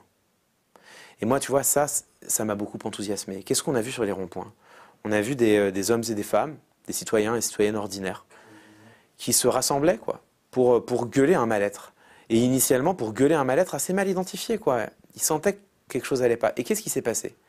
Ces citoyennes et ces citoyens ont commencé à se parler, à créer du lien social, à se désatomiser, parce que nous vivons dans une société, je crois, et c'est une banalité de le dire, qui a atomisé le corps social, avec la fin des grands corps, avec la, la fin des, des, grandes classes sociales. Donc on vit dans un, un, un, un, espace social, un corps social atomisé. Et là, on a des citoyennes et des citoyens qui se sont parlé, et qu'est-ce qui s'est passé? On a vu la mise en commun, dans un premier temps, des, euh, du, de leur vécu. Et, et de leur souffrance. De leur souffrance, exactement. De leur souffrance, de leurs difficultés, de leurs humiliations parfois, de leur honte. Et les citoyennes et les citoyens se sont rendus compte que ce qu'ils pensaient être des souffrances vécues individuelles, qui n'étaient que les leurs, et qui peut-être même étaient de leur faute, se sont rendus compte que non, euh, ils, ils, étaient plusieurs, ils étaient nombreux, et même qu'il y avait un sentiment commun, un sentiment partagé. Et de ce sentiment commun et partagé est né quelque chose de très beau qui porte un nom, ça s'appelle de la politique. Et sur les ronds-points, tout d'un coup, on a vu de la politisation. Et on a vu des hommes et des femmes réfléchir en se disant mais pourquoi? Euh, Qui sont les responsables? Euh, quelles, sont les, euh, quelles sont les raisons? Quelles sont les dynamiques qui expliquent qu'on en soit là où on en soit et que nous nous sentions comme nous nous sentons? Et à quoi on aboutit? À des propositions politiques remarquablement articulées remarquablement articulé. C'est-à-dire que nous avons vu fleurir là-dessus le référendum, le référendum d'initiative citoyenne, euh, la demande de reconnaissance du vote blanc, euh, une réflexion sur qu'est-ce que c'est que s'abstenir. Nous avons commencé à, fleurir, à voir fleurir là-dessus quoi? Alors que le point de départ, c'est quand même une fronde contre la, la taxe carbone sur le carburant. On voit fleurir quoi? Un début de réflexion sur les réchauffements climatiques et l'état de l'environnement et du climat. C'est quand même merveilleux, avec ce slogan qui naît sur les ronds-points, fin du monde, fin du mois. Bon, donc euh, moi, je trouve que cette dynamique de politisation est, absolument merveilleuse. Et tu vois, ça, ça porte un nom, c'est de la démocratie délibérative. Ça, c'est de la mise en commun des, sentiments des citoyennes et des citoyens qui, derrière, produisent quoi? Produisent des cahiers de doléances, produisent du débat, produisent des arguments. Et ces arguments ont irrigué jusque le Parlement, jusque les médias, jusque les plateaux de télévision. Donc là, on a, pour moi, le proto-modèle d'une démocratie délibérative qui était en train de se faire avec ce problème qui est qu'elle s'est faite d'une manière qui, moi, je pense, n'est pas digne d'une grande démocratie, sur, des ronds-points, euh, entre les bagnoles. Donc y a, là, on a une réflexion à avoir. Comment est-ce qu'on peut faire pour euh, susciter ce débat démocratique nécessaire, cette mise en commun des vécus des, enfin, du vécu des individus, autrement que de manière gazeuse euh, sur un rond-point? Ou peut-être d'ailleurs qu'il faut l'institutionnaliser sur un rond-point. D'ailleurs, c'est peut-être ça la bonne idée, j'en sais rien. Mais en tout cas, pour moi, là, il y a, un vrai enjeu démocratique qui est la question de l'institutionnalisation du débat public à l'échelle citoyenne. Mais d'où tout cela est parti? D'où tout cela est parti? Tout ça part du coup de gueule, alors oui, d'une problématique financière, mais du coup de gueule de deux, trois individus, plutôt bons orateurs d'ailleurs, ou oratrices, Jacqueline Moureau, Éric Drouet, Maxime Nicole, dont on pense ce qu'on veut. Alors on, en pense ce qu'on veut, hein, de, ce qu'ils sont, de ce qu'ils ont dit, de ce qu'ils sont devenus et de ce qu'ils ont fait. Bon, on peut avoir... ils ont quand même fait la nique à des gens qui ont investi 150 000 euros dans leur scolarité. Et juste pour ça, je trouve ça magnifique. Voilà. Et, mais moi, pourquoi je trouve... Tu vois, moi, j'ai des réserves à l'égard de, ces, de, ces, gens-là, tu vois, d'une partie d'entre eux en tout cas. J'ai des réserves. Mais, mais c'est pas ça qui est important. Ce qui est important, c'est de remarquer que on a des citoyennes et des citoyens ordinaires qui ont gueulé sur les réseaux sociaux. Alors, ils ont gueulé peut-être en sentant un peu mieux l'air du temps, peut-être en étant un peu meilleur orateur ou meilleure oratrice que plein d'autres qui gueulaient en même temps, et immédiatement, ils ont eu de la visibilité, et leurs tweets sont devenus viraux, et leurs tweets ont commencé à créer un mouvement, à avoir de l'influence, et les Gilets jaunes étaient nés. Et tu vois, ça, ça aurait jamais été possible sans les réseaux sociaux. Et donc moi, je ne fais pas du tout partie de euh, ces, euh, ces analystes, ces observateurs qui conspuent les réseaux sociaux en les accablant de tous les malheurs du monde. Moi, je crois que les réseaux sociaux ont redonné une parcelle de pouvoir au peuple qui est la, le droit de s'exprimer. Alors bien sûr, ça pose d'autres problèmes. Parce que, initialement, on avait un problème de trop peu, puisqu'il y avait trop peu de canaux d'expression pour les citoyens. Maintenant, il y a un problème de trop plein, qui est comment faire pour se faire entendre quand tout le monde gueule. Je te coupe. Vas-y. Parce qu'on pourrait euh, lancer longtemps. La vidéo de Zemmour de campagne, Ouais. qu'est-ce que tu peux nous en dire? De, de, Avec ta vision, ton analyse, qu'est-ce que tu as vu? Bon, ça, c'est. Alors attention, parce que derrière, je me fais l'avocat du diable. Vas-y, vas-y, je t'en prie. Euh, mais tu vas voir que, alors déjà, je, comme toujours, moi, je prends pas position sur le fond de ses arguments. J'observe, euh, je vais l'analyser sa vidéo comme un, un objet euh, autonome. Je pense que je suis légitime à l'analyser comme un objet autonome. Pourquoi? Parce qu'elle cumule actuellement 2 millions de vues la dernière fois que j'ai regardé. C'est pas vrai, la dernière fois que j'ai regardé, c'était hier soir, c'était 1,6 million. Donc j'imagine que là, on a dû dépasser les 2 millions de vues sur, les, sur, les, sur, les, sur YouTube. Elle a été diffusée en direct sur toutes les chaînes d'infos. Donc euh, cet élément de communication de Zemmour, en termes d'impact, n'a rien à voir avec euh, tout le reste de ce qu'il a fait, ses meetings et compagnie. Ce- ces 10 minutes ont été vues par absolument tout le monde. Donc quand on analyse ces 10 minutes de manière autonome, la première chose qu'il faut remarquer, c'est ce qu'il n'y a pas. Il n'y a pas un seul chiffre, il n'y a pas un seul fait, il n'y a pas une source, il n'y a pas une référence, il n'y a pas une donnée. Voilà, c'est la, c'est la première chose. Et il y avait quelques images à lui.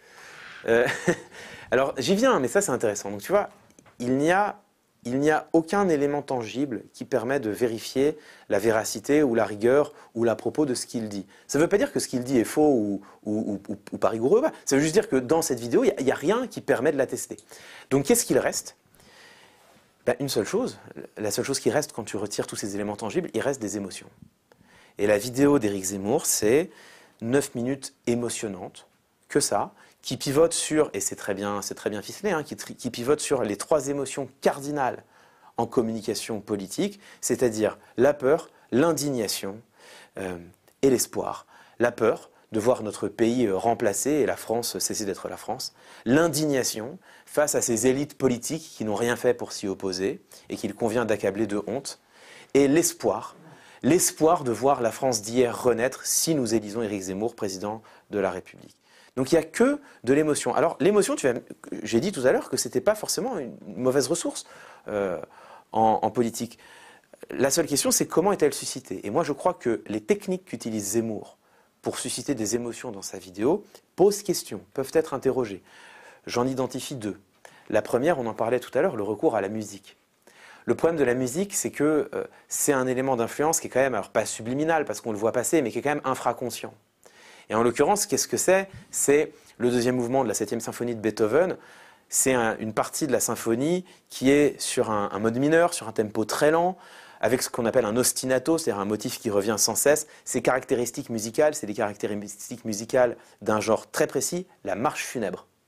Et donc en fait, quand tu écoutes le discours d'Éric Zemmour, la musique te guide déjà dans une interprétation extrêmement émotionnante. Qui- comme le générique de TF1. mais comme à chaque fois qu'on met de la 20 musique sur des paroles. Mais ça bien sûr, qu'un euh, un petit côté un peu anxiogène peut-être, c'est ça que tu veux dire. C'est pas complètement faux.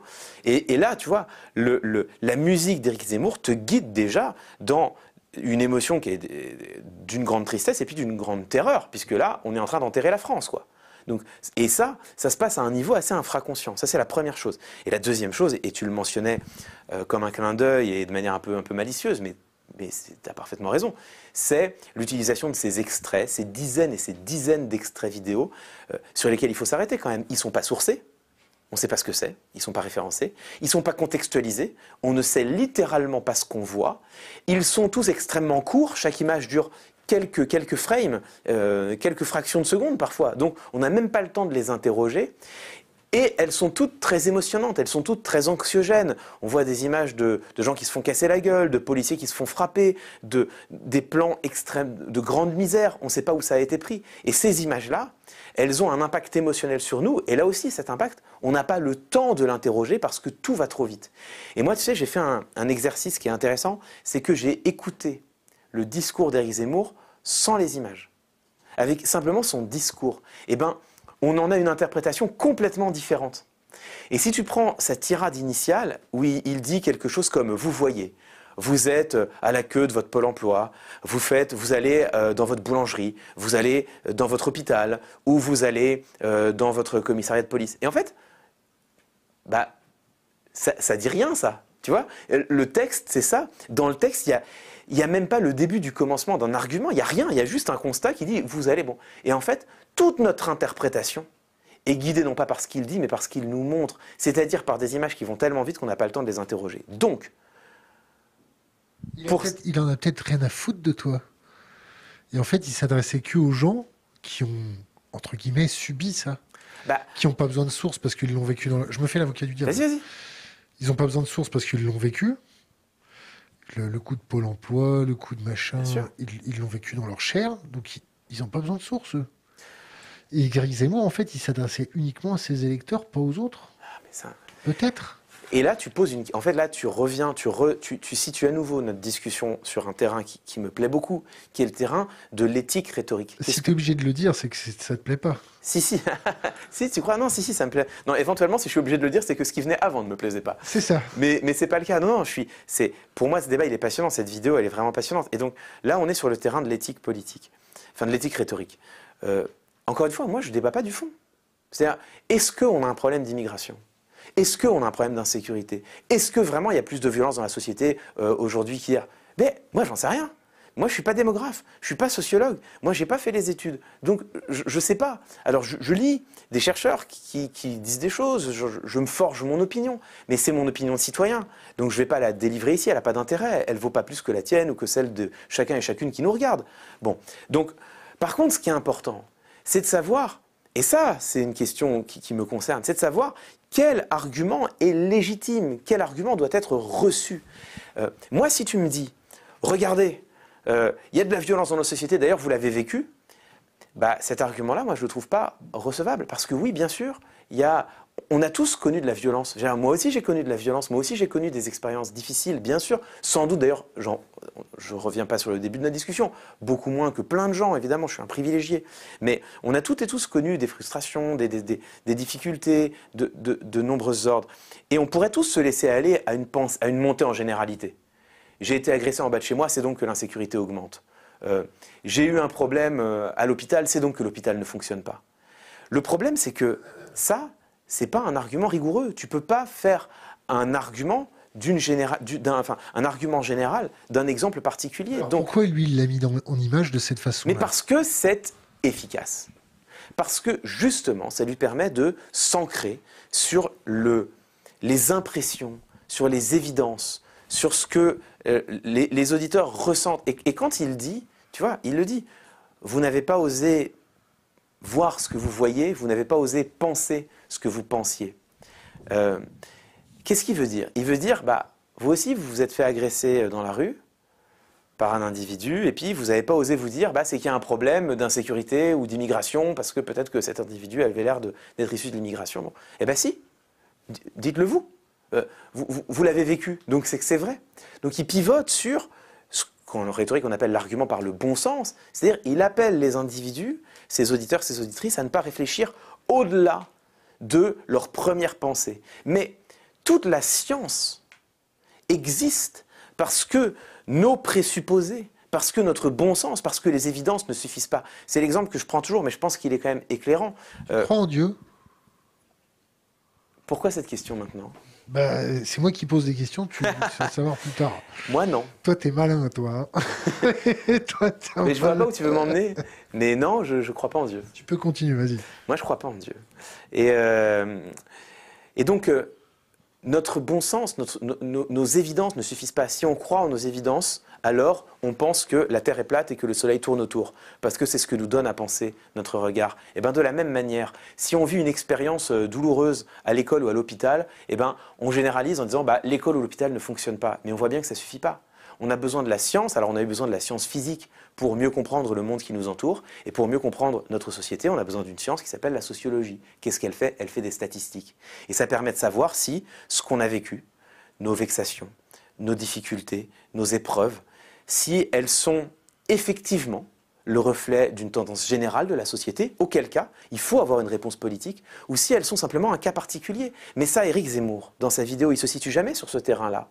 Il, ne se situe jamais sur le terrain des chiffres de l'insécurité, des chiffres de l'immigration. Bah, il, emploie cet argument par ailleurs, tu me diras, mais il se situe jamais sur ce terrain-là. Il se situe sur un terrain purement émotionnant, avec des extraits anxiogènes qui nous ramènent à ce qu'on peut avoir vécu sans nous permettre de monter correctement en généralité. Et ça, le problème, c'est que comme derrière, il y a un torrent d'émotions, comme ce torrent d'émotions passe par des images qu'on n'a pas le temps d'analyser ou par une musique qu'on n'a pas le temps d'interroger, eh bien, on n'a pas forcément le temps ou les dispositions critiques pour mettre à distance le reste de l'argumentation. C'est en cela que je dis que cette vidéo, elle me semble problématique, elle me semble contestable d'un point de vue euh, argumentatif, d'un point de vue euh, rhétorique, euh, et par certains aspects, par ceux que j'ai soulignés, peut-être même peut-être être considérée comme partiellement manipulatoire.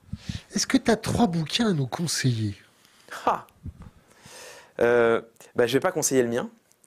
Comment il s'appelle le tien? Le pouvoir rhétorique, aux éditions du Seuil. 22 balles? 22 balles, ouais. Je vais euh, alors, euh, je vais conseiller. Euh, ça coûte pas beaucoup en fait, 22 balles pour l'arsenal qu'il y a dedans.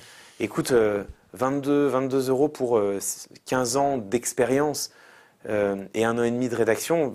C'est un sacré chargeur quand même. Hein. Il est pas mal fait ce bouquin. Bah, c'est ce que j'ai essayé de proposer aux citoyennes et aux citoyens. Allez, arrête. Vas-y, continue. Allez, ouais, t'as raison, je l'ai déjà dit en plus, c'est relou.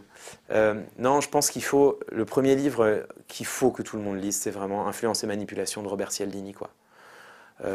Parce que là, on a parlé pendant, je ne sais même pas combien de temps d'ailleurs, mais de, rhétorique. 2h06. Pendant deux heures de rhétorique, tu vois. La rhétorique, c'est bien, mais à un moment donné, elle n'est pas omnipotente, elle ne peut pas tout. Et donc, il faut conjuguer ce décryptage rhétorique avec un décryptage des biais cognitifs. Et ça, on va trouver ça dans Influence et manipulation de Robert Cialdini. Donc, c'est vraiment le, premier livre, je crois, à, conseiller. Un, deuxième livre, euh, ce serait euh, c'est intéressant. Euh, un deuxième livre, tiens, je vais faire un, pas de côté tout de suite. Euh, parce que moi, c'est un livre qui a. Ah, bah, le deuxième livre, ce serait Bernard Manin, Les principes du gouvernement représentatif. Parce que je pense que c'est euh, une, très belle porte d'entrée pour s'interroger sur ce qu'est notre démocratie. Et comment faire pour peut-être commencer à penser l'évolution vers un autre modèle.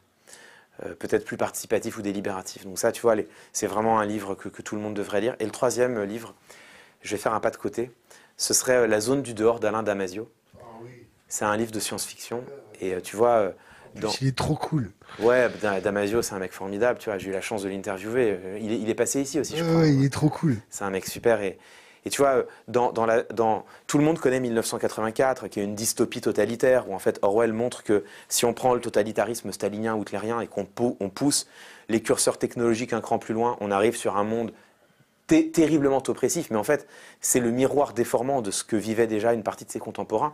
Et qu'est-ce que fait Damasio dans la zone du dehors? Il prend notre société dite démocratique, il prend notre gouvernement représentatif, il pousse tous les curseurs un cran plus loin, mais juste un cran, hein, pas deux, un cran plus loin, et il montre qu'un cran plus loin, le gouvernement représentatif, la démocratie représentative, a le potentiel de devenir aussi oppressive pour les individus, les libertés individuelles euh, et, la souveraineté du peuple que ne peut l'être un, totalitarisme, et peut-être même encore plus dangereuse. Et donc, pour moi, c'est un révélateur, ce livre, de vers où on pourrait aller, vers où même on est en train d'aller, parce qu'une partie de ce qu'a imaginé Damasio, le livre a 15 ans, 20 ans, je crois, hein, une partie de ce qu'a imaginé Damasio est déjà réalisé aujourd'hui, voire même est déjà dépassé aujourd'hui.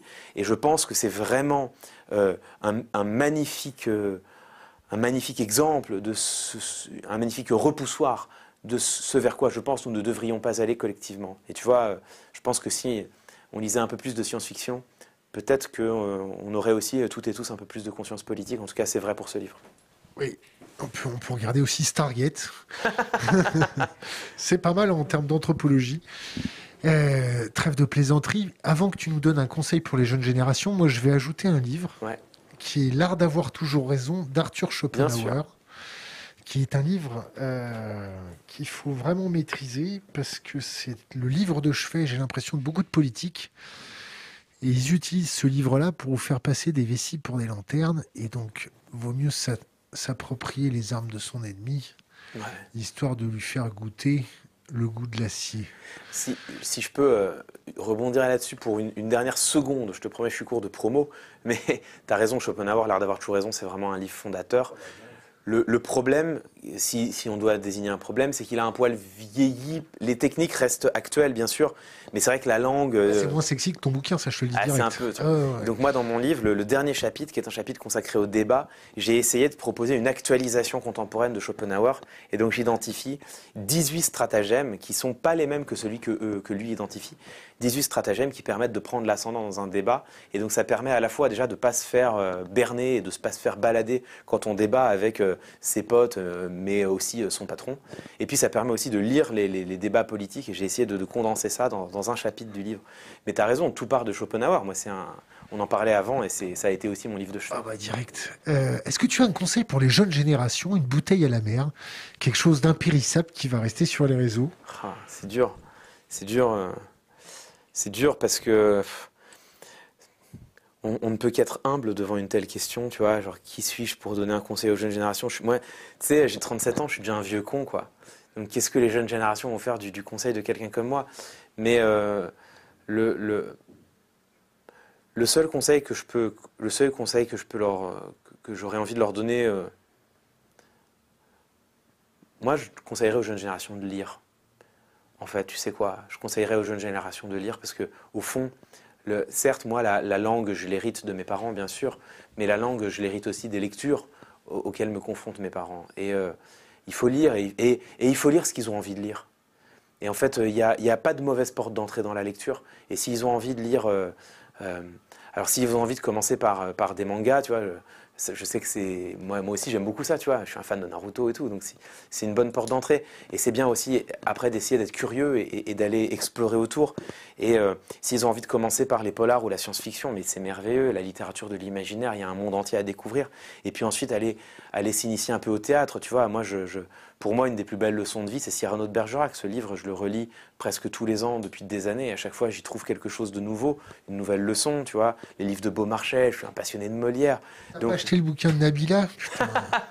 Mais et pourquoi pas, tu vois euh, Moi, je suis très heureux qu'il y ait des, centaines de milliers de gens qui ont qui acheté le, enfin de jeunes qui ont acheté le bouquin de Léna Situation, qui est un, livre qu'elle a fait sans prétention.